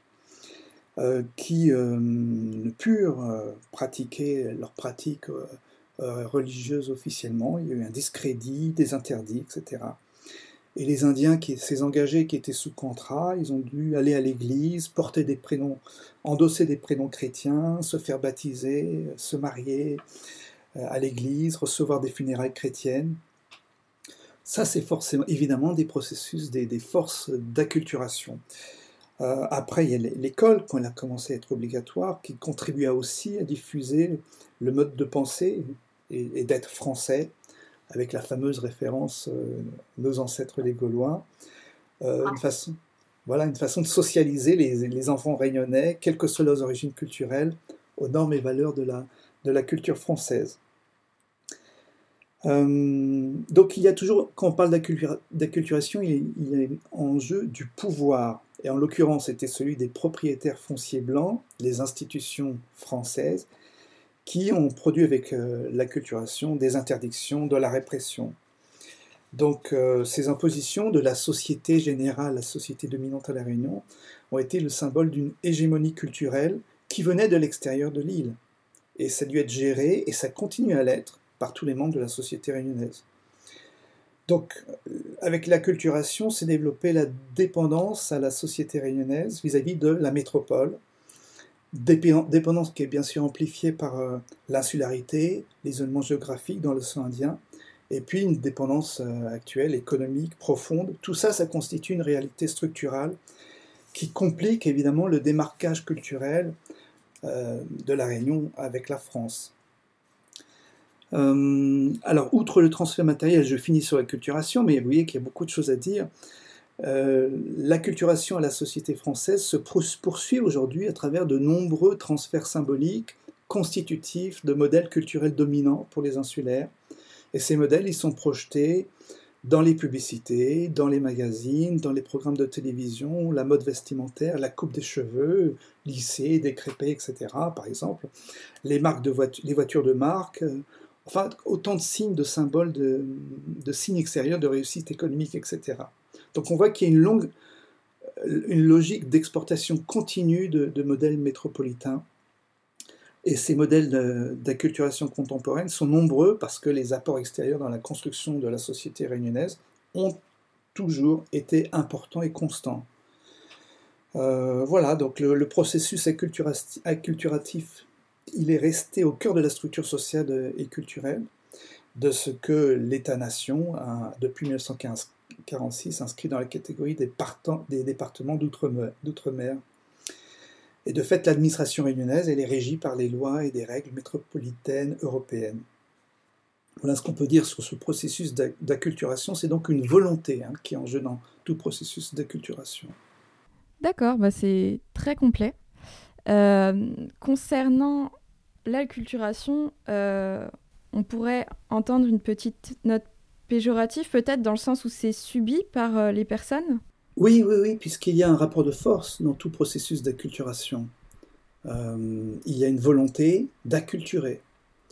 Alors, après, euh, les, humains et les cultures ont des ressources et ça ne se passe pas exactement comme, comme, comme ceux qui ont le, désir d'acculturer le souhaitent. Et c'est là qu'on entre dans cette deuxième dynamique qui est, assez forte à à la Réunion. C'est celle euh, issue des métissages qui est euh, la créolisation. Eh ben, je vous lance tout de suite euh, sur ce sujet. Qu'est-ce qui se cache derrière la créolisation et qu'est-ce qui... comment ça se passe à la Réunion sur cette notion? Voilà, la créolisation, elle, suggère au contraire un, un, mélange de modèles culturels qui aboutit à, un certain compromis entre ces modèles culturels dans une nouvelle forme plus ou moins syncrétique. Alors, Bien sûr, les processus et les dynamiques d'acculturation sont une réalité sociale à, La Réunion, mais il ne faut pas oublier que dans toute interaction, quelque chose de nouveau peut émerger. Et donc ce sont les faits de création qui sont inévitables. On parle en sciences sociales d'un third space, un espace tiers, un espace un peu hybride, qui apparaît dans les interactions interindividuelles, notamment entre des individus de cultures différentes, mais cet espace tiers aussi, il peut apparaître plus largement dans des interactions entre cultures. Donc cet espace tiers, il est riche en, fait en reformulation euh, créative. Donc la créolisation, c'est un phénomène socioculturel qui se développe dans des contextes euh, particuliers, propices. Évidemment, les sociétés dites multiculturelles offrent un espace pour ces métissages, ces interférences ces processus de créolisation. Et donc une culture qui peut se penser unifiée peut en fait être construite sur un ensemble aussi d'appropriation et de mélange culturel. À La Réunion, euh, si la société insulaire euh, a été dès son origine sujette à cette volonté métropolitaine de faire assimiler des modèles culturels et sociaux français, eh bien, les différentes composantes ethniques de l'île ont, en dépit de cette, pression acculturatrice, à travers leurs interactions, ces différentes composantes ont opéré des adaptations, des ajustements, des reformulations et des, parfois des résistances qui sont caractéristiques de la créolisation. C'est ce qu'on appelle euh, en sciences sociales aussi les résiliences sociales et, culturelles, le fait de s'ajuster, de rebondir, de ne pas simplement être... Euh, euh, de s'écrouler sous un modèle qu'on veut nous imposer. Donc la dynamique euh, acculturatrice, par exemple, de la conversion au christianisme qui a vraiment eu lieu, euh, comme j'ai dit, obligé de, porter des prénoms chrétiens, d'aller à l'église, de se faire baptiser, des funérailles chrétiens, etc. Ben, cette dynamique acculturatrice de conversion au christianisme, elle a engendré des comportements en fait hybrides, qui ont conjugué des modèles euh, et aussi des modèles qui pouvaient être qui pouvait faire fusionner les, modèles dominants et les modèles de la culture d'origine. Et le résultat de ces interférences, c'est que les pratiques religieuses catholiques dans la société globale ont intégré des croyances périphériques dans les rites funéraires, dans la gestion de la maladie. Par exemple, euh, euh, le fait d'exprimer ouvertement et de façon ostentatoire son adhésion au christianisme, puisque c'était la, norme, il fallait, pour ne pas être en porte-à-faux avec les propriétaires blancs, pour les engagés indiens, alors le nombre d'originaires de, l'Inde, jusqu'à encore récemment, ça a changé depuis 2-3 décennies, mais qui portent les premiers prénoms Jean pour les garçons et Marie pour les filles, est juste incroyable. Mais euh, si on, fait une étude, ce que j'ai fait, j'ai étudié les originaires de l'Inde à La Réunion pour mon doctorat, on, s'aperçoit, bon bien sûr, il y a ce premier prénom, c'est l'identité officielle, les Jean et les Marie, et puis ensuite, il y a le second prénom, dont la première lettre a été choisie en fonction du pandiagome, c'est euh, les éphémérides euh, astrologiques, euh, livre de l'astrologie indienne, avec un prêtre qui a choisi la première lettre du prénom, du second prénom, en fonction des astres, afin que ce second prénom soit auspicieux. Et là, on a des catégories de pensée qui sont hindoues. Ah, pareil, voilà, pour le, fait d'être baptisé, la, date du baptême est toujours choisie en fonction de ce livre, ces éphémérides, qui dit quel jour va être faste. Pareil pour euh, différents rituels, euh, y compris le jour du mariage, etc. on pourra faire toute une liste de ces, ajustements. Hein. Euh, donc il y a une certaine créolisation des Indiens et de l'hindouisme à La Réunion. Par exemple, vous allez voir pendant longtemps des, femmes d'origine indienne aller à l'église avec par-dessus le chemisier la croix chrétienne. Mais si on est attentif, comme l'ethnographie euh, nous permet de, l'être, on va voir que cette femme euh, indienne, elle va porter un chignon qui est, euh, vraiment important dans, dans, le système de valeurs indien, qui signifie la retenue, le sens de l'ordre, la réserve, etc. Très très indien pour aller à l'église. Et encore plus frappant, et ça ne sera pas vu par tout le monde évidemment, sous le chemisier par-dessus lequel il y a la croix, il peut y avoir un talisman euh, avec de l'encens qui a été euh, chargé de force positive dans un rituel hindou, et qui pour, la, et qui pour cette femme qui le porte est très très important, peut-être bien plus important que la croix qui est euh, présentée de façon ostentatoire. Ce sont des exemples, on pourrait les multiplier, hein, qui parlent de ces ajustements. Donc, créolisation, une certaine créolisation des Indiens qui durent aller à l'église. En même temps, l'hindouisme a, perduré parce qu'on ne peut pas se débarrasser de ces modèles culturels comme ça, malgré des impositions. Et en même temps, avec le nombre énorme d'Indiens engagés qui ont, qui ont été euh, amenés à la Réunion, les métissages qui ont eu lieu, parce que c'était à peu près 10 hommes pour une femme indienne au départ. Donc, vous imaginez le métissage, et à chaque métissage, il y a une diffusion des modèles culturels indiens dans la société il y a aussi donc euh, une certaine indianisation de la société réunionnaise, avec euh, des, rituels, euh, le culte de Saint-Expédite par exemple, des petits hôtels sur les routes avec les offrandes, des oratoires, des offrandes qui sont marquées par des, des, façons de faire et des façons de penser indiennes, notamment l'usage du rouge qui est associé à la divinité Kali, etc. Pareil pour la Vierge Noire, dans la rivière des Pluies, qui est un évidemment catholique, mais euh, qui fait l'objet d'offrandes. D'offrandes de quoi? De noix de coco, d'encens, d'œillet d'Inde. L'œillet d'Inde, c'est la fleur la plus auspicieuse dans l'hindouisme, dans populaire notamment, parfois des services poules noires aussi, des sacrifices de, poules. Vous donc les, conceptions hindoues qui pénètrent la société et qui, à travers le métissage inévitable, se diffusent.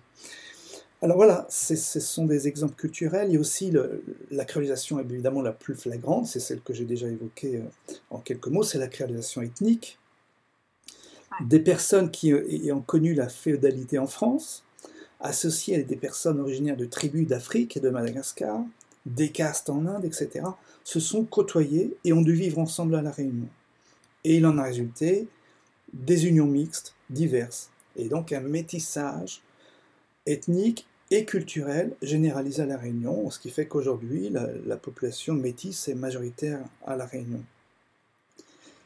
Autre métissage, celui de la langue, avec l'émergence rapide du créole dans l'île.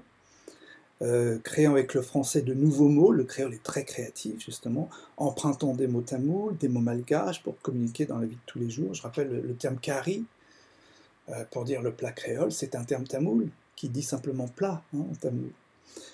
Euh, autre métissage évident suit donc de la langue, avec cette émergence du créole.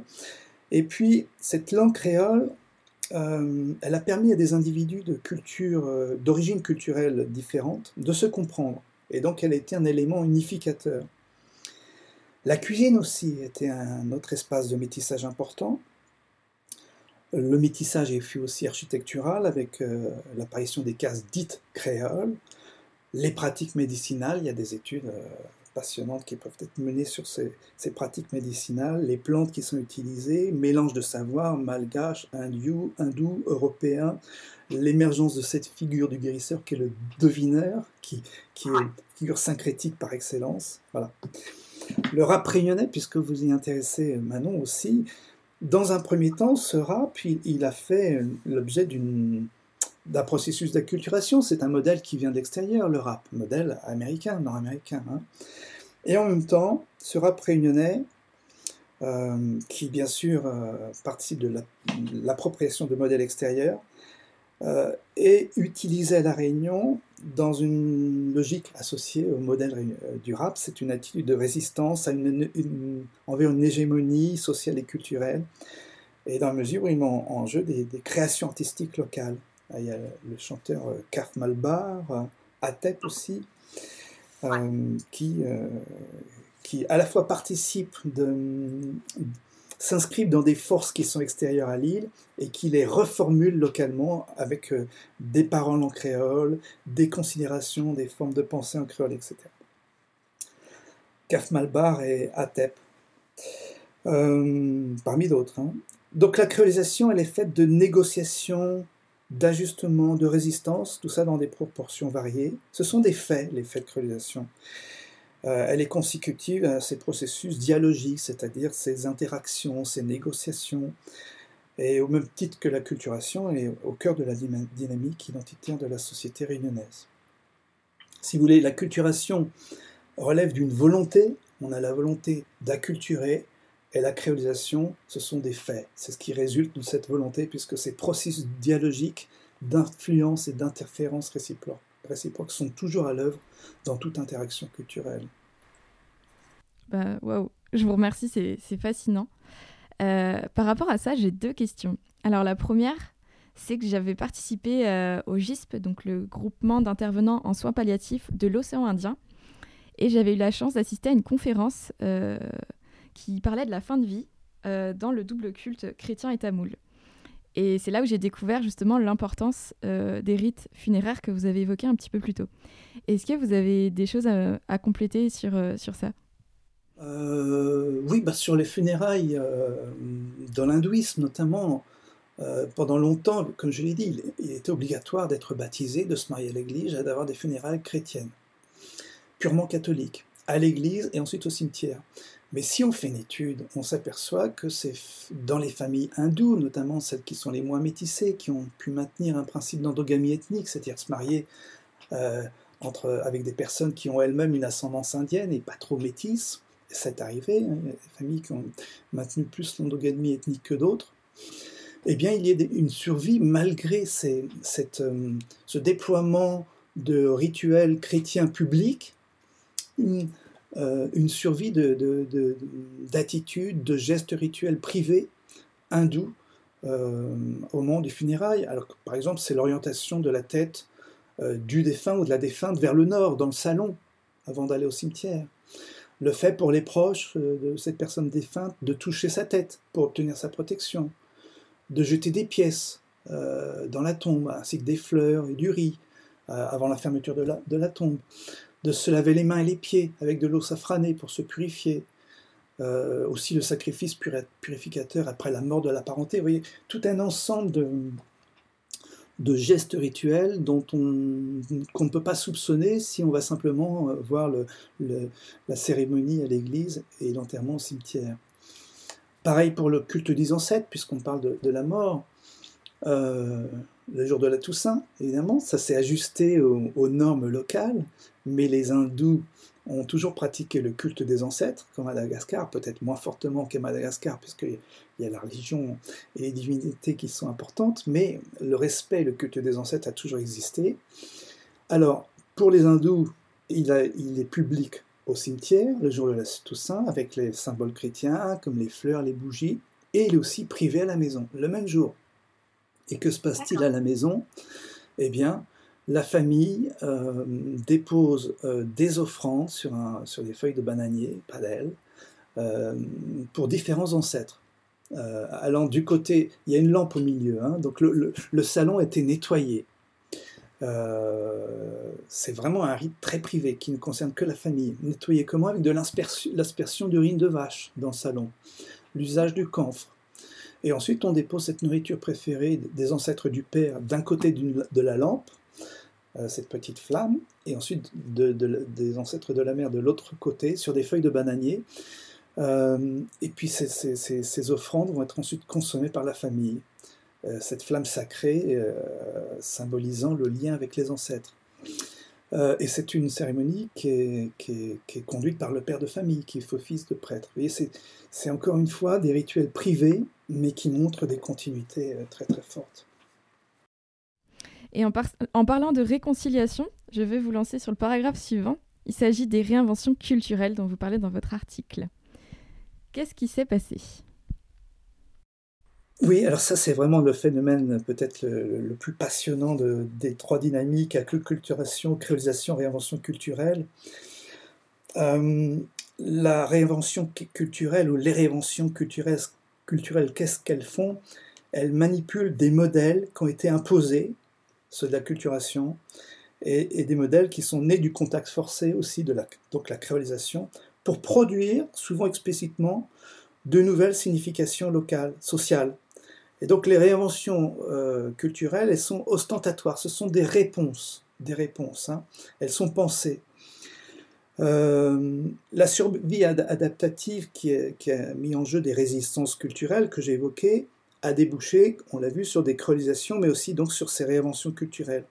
Qu'est-ce que sont ces réinventions culturelles? Ce sont des formes de, résistance reformulatrices euh, vis-à-vis des modèles métropolitains dominants. Et euh, ces résistances visent à donner une place particulière aux représentations valorisantes, c'est très important, des représentations valorisantes des modes d'être réunionnais euh, dans le contexte de la globalisation. Euh, voilà. C'est très intéressant parce que la modernité a cette tendance à uniformiser, mais dans, toute modernité, il y a aussi, c'est le paradoxe de la modernité, euh, une valorisation des particularismes. Donc à la fois la modernité uniformise et dans le même temps, elle valorise les particularismes. Et la dynamique euh, culturelle des réinventions euh, ostentatoires, elle, s'inscrit clairement dans la logique de la modernité où il faut affirmer des différences. Alors ces réinventions culturelles, elles ont pour caractéristique d'être marquées par une sélection, sélection intentionnelle euh, de spécificités locales qui seraient à conserver ou à ignorer, mais surtout de spécificités à mettre en valeur. Donc elles peuvent, aussi être simplement une reprise ostentatoire de, faits de créolisation, reprise ostentatoire, comme je dis, de faits de créolisation avérés. Euh, ça participe d'un imaginaire, là on parle de communauté imaginée en sciences sociales ou d'invention de la tradition. Et ces notions de communauté imaginée, d'invention de la tradition, qui ont été très théorisées en anthropologie, ont bien montré comment les renforcements identitaires mettent en jeu un mélange de continuité et d'innovation. Et il y a évidemment dans cette sélection d'innover ou de, continuer à, de, maintien de la créativité. Il y a de la créativité qui est à l'œuvre et cette sélection elle n'est jamais anodine. Euh, donc il y a des motivations existentielles et politiques derrière cette créativité, ces réinventions, euh, un positionnement de soi, et aussi différents aspects culturels qui sont, qui sont en jeu. À La Réunion, ces euh, réinventions culturelles s'opèrent sur deux échelles que j'ai théorisées dans, un article. L'échelle de la, Réunion, euh, la, société réunionnaise globale, et la deuxième échelle, celle des particularismes ethniques et culturels en son sein. Et ce sont deux dynamiques. Euh, la première, de cette dynamique des réinventions culturelles sur la société réunionnaise globale, euh, il y a l'argument où on évoque la créolité. Euh, ce sont des notions assez nouvelles. Hein. La réunionité, en référence au métissage. Cette créolité, cette réunionité, ce métissage étant considéré ou présenté comme une caractéristique générale et positive de l'île. Euh, elle, est évoquée, cette créolité, cette réunionité, euh, face à l'homogénéité qui serait assignée au modèle métropolitain. Euh, il y a une fête qui symbolise cette volonté, cette dynamique culturelle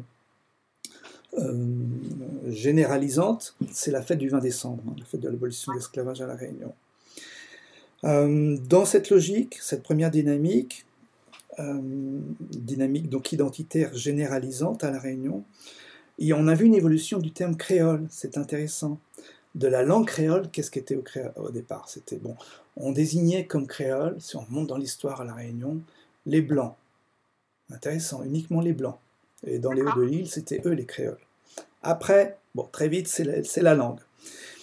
Et euh, il y a eu toute une revendication identitaire à travers l'usage et la revalorisation de la langue créole, très importante et, et il fallait le faire, c'est bienvenu.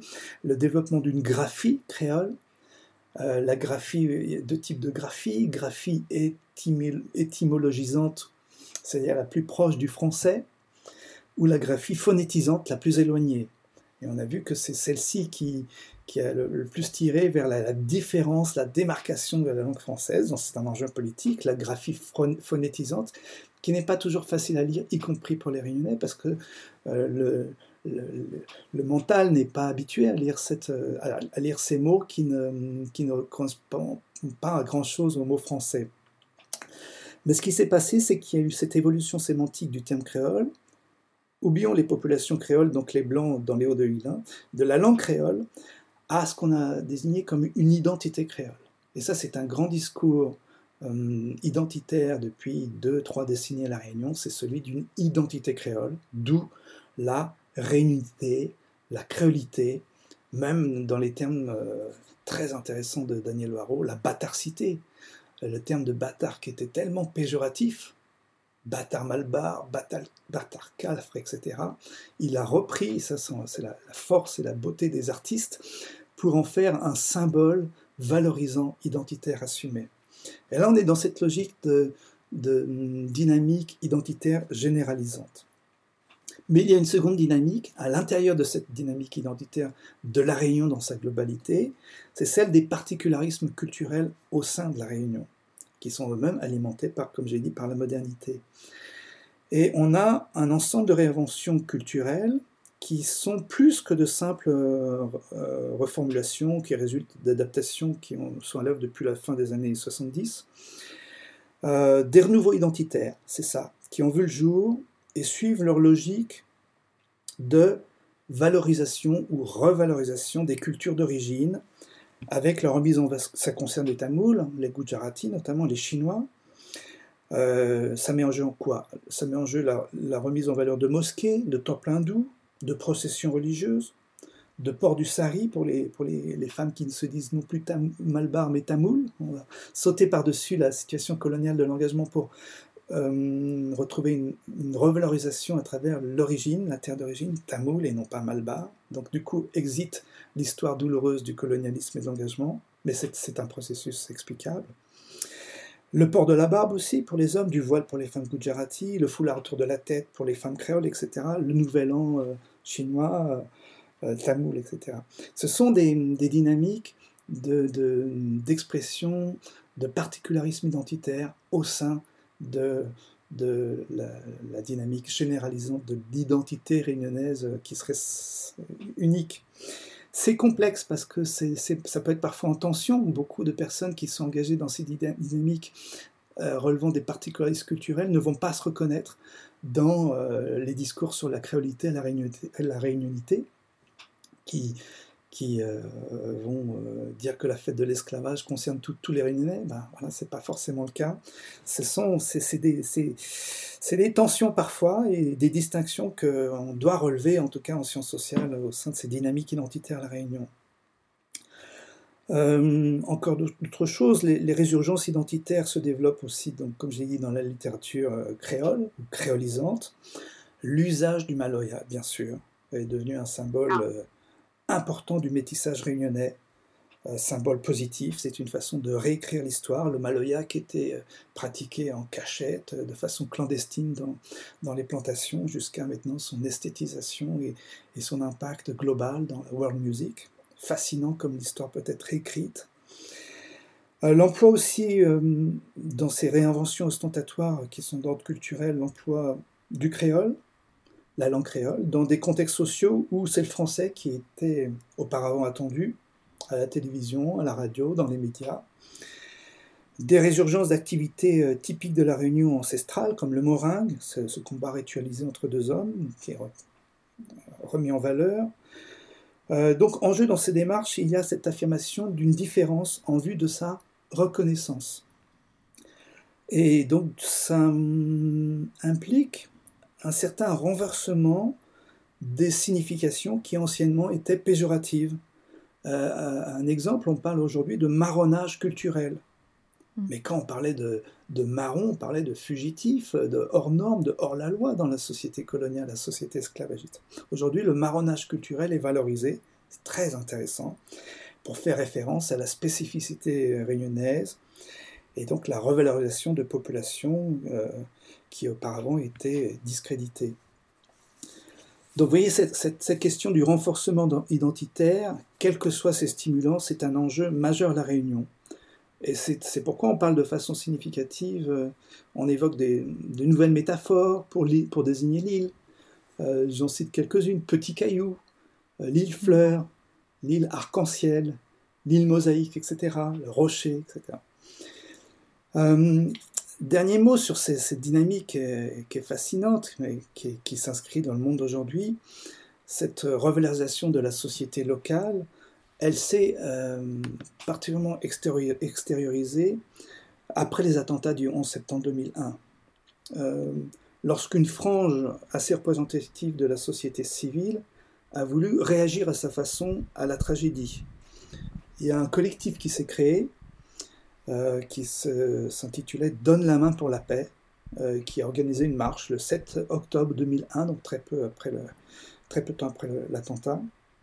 Il voulait donner, je cite, un témoignage extérieur au monde entier, euh, signifiant ainsi qu'il est possible d'accepter les différences et implicitement de freiner les, les, sentiments de rejet, de frustration interne à la société réunionnaise.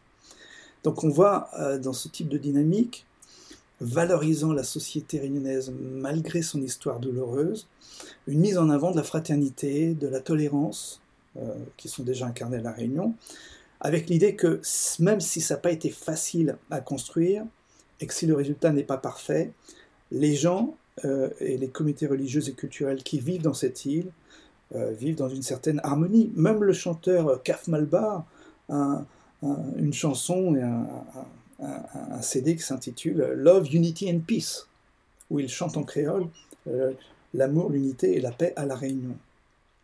Donc vous voyez sous-entendu cette idée que la tolérance, bien qu'elle soit née d'une souffrance, elle est une richesse pour la Réunion, qui est, euh, voilà, comme on sait, quotidiennement marquée par l'interculturalité à l'école, dans les stades de sport, etc. Euh, une tolérance qu'elle peut partager avec le monde de façon symbolique, ça la valorise terriblement. Euh, j'ai sous les yeux des titres, par exemple, du journal de Lille, euh, suite à cette marche d'octobre 2001, euh, première page du journal, La Réunion, modèle unique et trop rare. plus loin, île pluriethnique et heureuse. Et le jour de la marche, il a carrément titré Le premier défilé du modèle réunionnais. Et puis d'autres journaux n'ont pas été en reste, j'ai encore les titres sous les yeux. On a pu lire dans Témoignages le 7 octobre 2001 Manifestation des Réunionnais pour la paix, la Réunion apporte sa parole au monde. Vous voyez comme c'est très très parlant d'une intention. Autre titre, ça même la Réunion, c'est ça la Réunion, avec une grande photo de la manifestation en première page. Et je titre un dernier euh, titre. Par un défilé fleuve, ça c'était dans le quotidien, le 8 octobre 2001, par un défilé fleuve, les manifestants ont voulu apporter au, nom de l'île, dans toute sa diversité, un message fait de dialogue, de tolérance et de paix.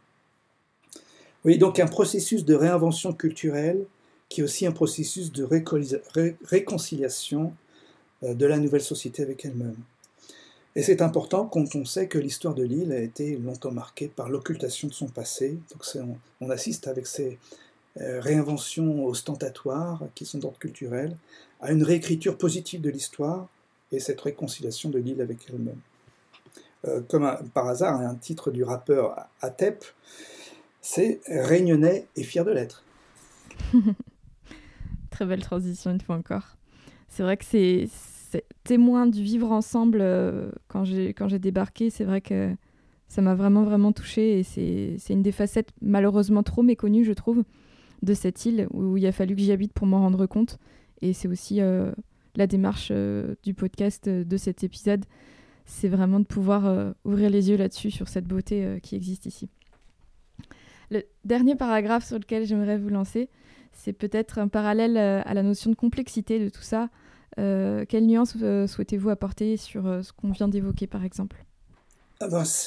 Comment ne pas évoquer la complexité culturelle dans une société multiculturelle comme la Réunion? Qu'est-ce que la Réunion En fait, ce sont des habitants que les conjonctures de l'histoire on réunit dans un espace de créativité sociale et culturelle. Euh, et cet espace de créativité sociale et culturelle ne cesse d'interroger les anthropologues, les anthropologues qui sont à la recherche d'un sens mouvant et, complexe.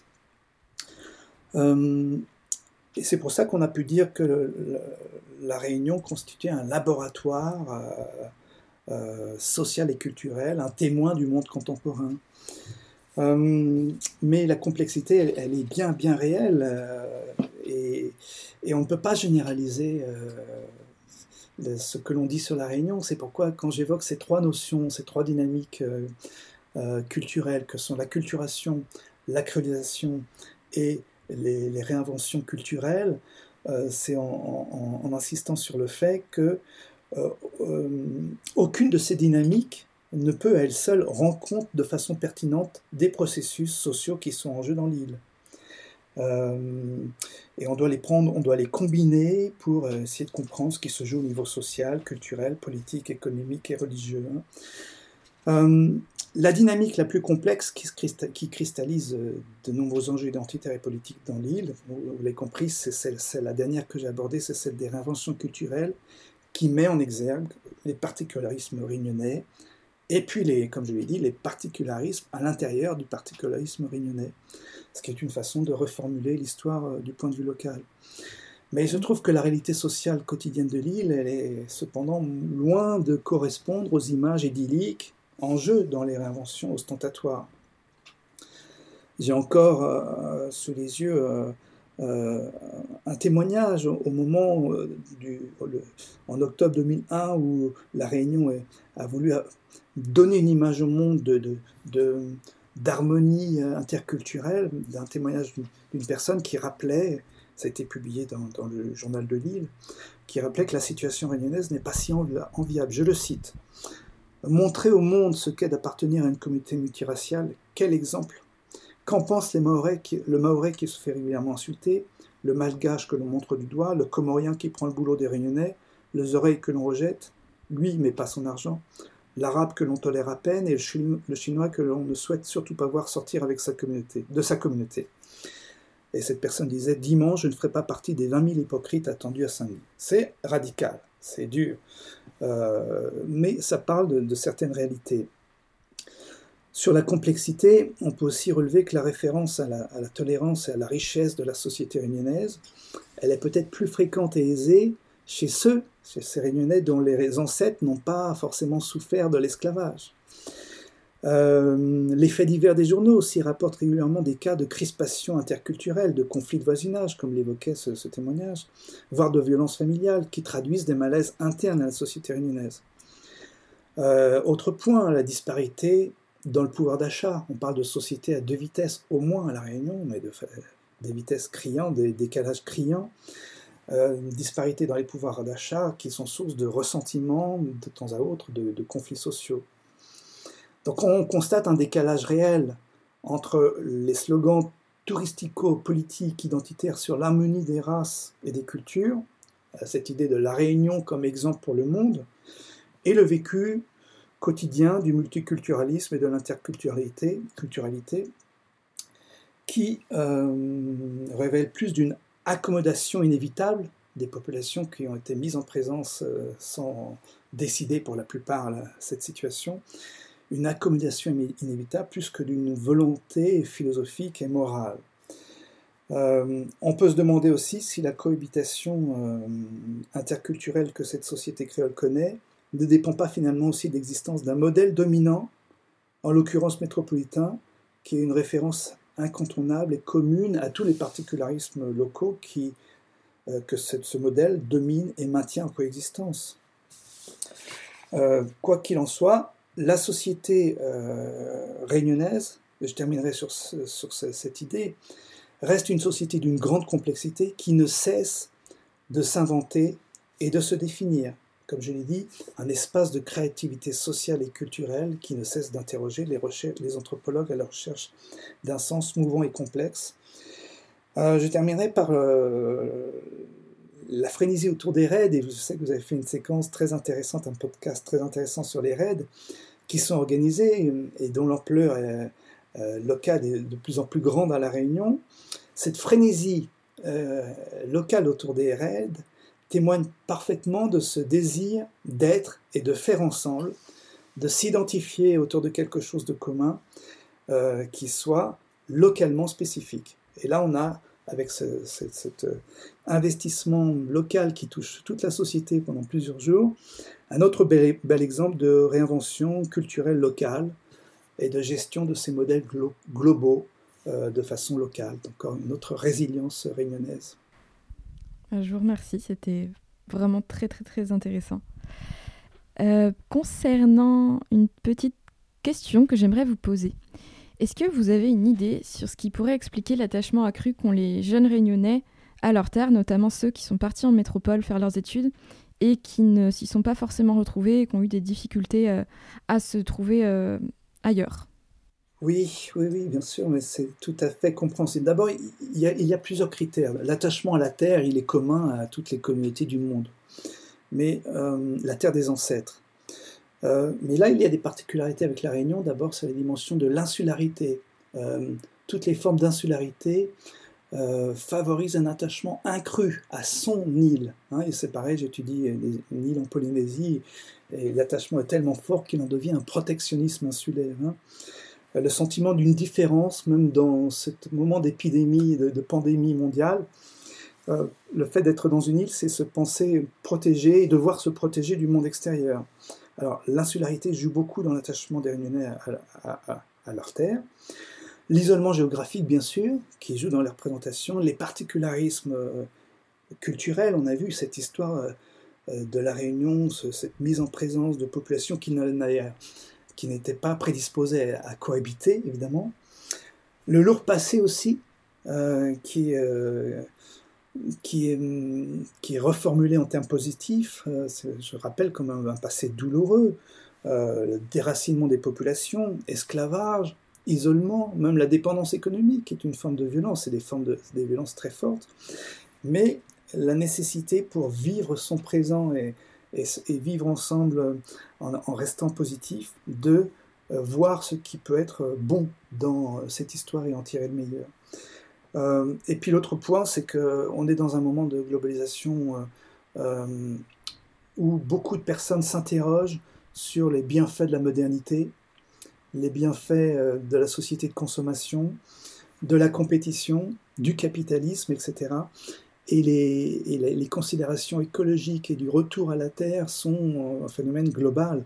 en sciences sociales, on étudie les, les, migrants de retour, ceux qui sont partis tenter leur vie quelque part, et ça concerne aussi des Réunionnais qui sont mm. partis en métropole, et qui n'y ont pas trouvé euh, les éléments d'un bonheur, ne serait-ce que d'un bien-être, et qui euh, retournent dans leur euh, lieu d'origine, pays ou région ou département, avec l'idée que peut-être ils gagneront moins d'argent, mais qu'ils vivront mieux. Ça, c'est un phénomène global et dans lequel l'attachement pour l'île de la Réunion s'inscrit totalement. Je vous remercie. Ça me paraît très pertinent et je pense que ça pourra aider certains à se réconcilier avec ça. Merci Christian, vraiment merci, c'était fascinant. Merci Manon, c'était un plaisir et continuez à, faire euh, tous vos podcasts, c'est vraiment très intéressant. Est-ce qu'on peut vous suivre quelque part? Est-ce que vous avez des réseaux sociaux? Est-ce qu'on peut trouver vos lectures quelque part? Est-ce que vous conseillez une lecture euh, aux personnes qui nous écoutent? Euh, Oui, bah, je suis enseignant à l'université de, Neuchâtel, donc j'ai un site avec des informations sur moi, sur mon parcours, mes productions. Peut-être un, texte que j'ai publié avec d'autres auteurs. C'est un livre euh, sur la Réunion qui s'intitule tout simplement Anthropologie de la Réunion au pluriel, dans lequel j'ai invité plusieurs que j'ai édité, dans lequel j'ai invité plusieurs de mes collègues anthropologues à réfléchir sur différentes facettes de la Réunion euh, l'école, la langue, euh, l'habitation, l'alcool, le, colonnage, etc. Et ça, peut être une une voie d'entrée pour comprendre la Réunion euh, à travers euh, ce regard anthropologique qui cherche à aller au-delà de, du simple regard de sens commun ou journalistique. D'accord. Eh bien, je mettrai ça dans la barre d'infos, euh, les deux références que vous venez de me donner. Merci infiniment, Christian. Merci Manon. Bonne suite.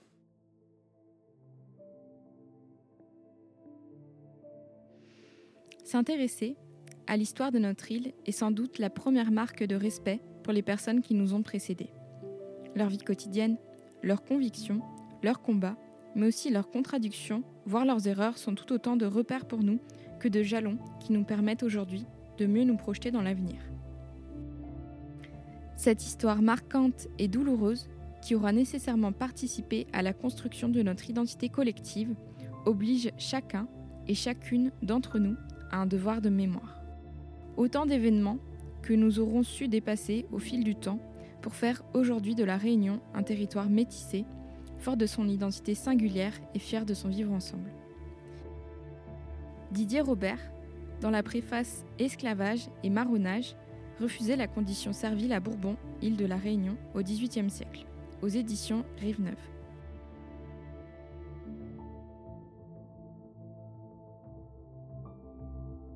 De m'intéresser à l'histoire de cette île m'a aussi interrogé sur ma culture, mes racines, mes identifications et surtout mon chemin à venir. Parce que connaître son passé, l'histoire de ses ancêtres, c'est prendre conscience de son parcours familial, des épreuves qui ont façonné notre lignée, de ce qu'ont vécu nos arrière-arrière-grands-parents, nos grands-parents, nos parents, et qui à leur tour ont conditionné leur transmission et fait ce que nous sommes aujourd'hui. Il est important pour nous de nous en inspirer pour construire demain. J'aimerais également rajouter quelque chose sur le phénomène Black Lives Matter qui secoue le monde depuis quelques mois. J'aimerais partager un message d'espoir. Tout d'abord en citant Matmata Gandhi. Sois le changement que tu veux voir dans ce monde. Je ne suis pas partisane d'une colère collective, de masse, de rejet et de violence. Mais je trouve qu'il est important de parler de ses convictions, de ces sujets-là autour de soi, parce que convaincre une, deux, trois personnes, qui pourront peut-être en convaincre une, deux, trois personnes, c'est déjà avancer. Avancer avec espoir dans un monde où il y a plus de tolérance, plus de paix, plus d'amour. Aucune vie ne mérite d'être volée, telle qu'elle soit, et encore moins à propos d'une couleur de peau. Il faut garder en tête que le privilégié ne se rend pas compte de ses privilèges. Parce qu'il est privilégié, et passera toute sa vie à ne même pas soupçonner ce que ça fait de ne pas l'être. Le racisme, ce n'est pas que ailleurs. Le racisme n'a pas de frontières. Et on ne doit pas fermer les yeux sur ce qui se passe en dehors de notre bulle de confort. Aucune vie humaine ne devrait à souffrir d'une figure d'autorité, d'un peuple quelconque qui se sent supérieur. Ici, là-bas, à La Réunion, en Amérique, tout le monde compte et j'aimerais vous partager ce que j'ai appris en débarquant ici, à savoir la tolérance, la bienveillance et l'ouverture d'esprit. Tout n'est pas parfait, mais il y a vraiment de belles choses dans lesquelles s'inspirer. Merci la Réunion.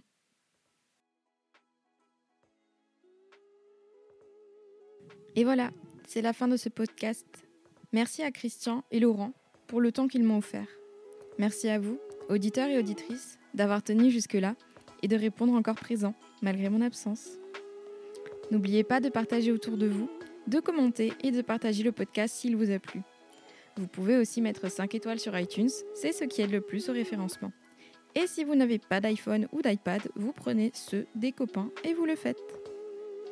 Merci à Romain qui rejoint l'aventure pour m'aider à produire du contenu plus régulièrement et en améliorer la qualité. À bientôt pour de nouvelles aventures. Na retrouve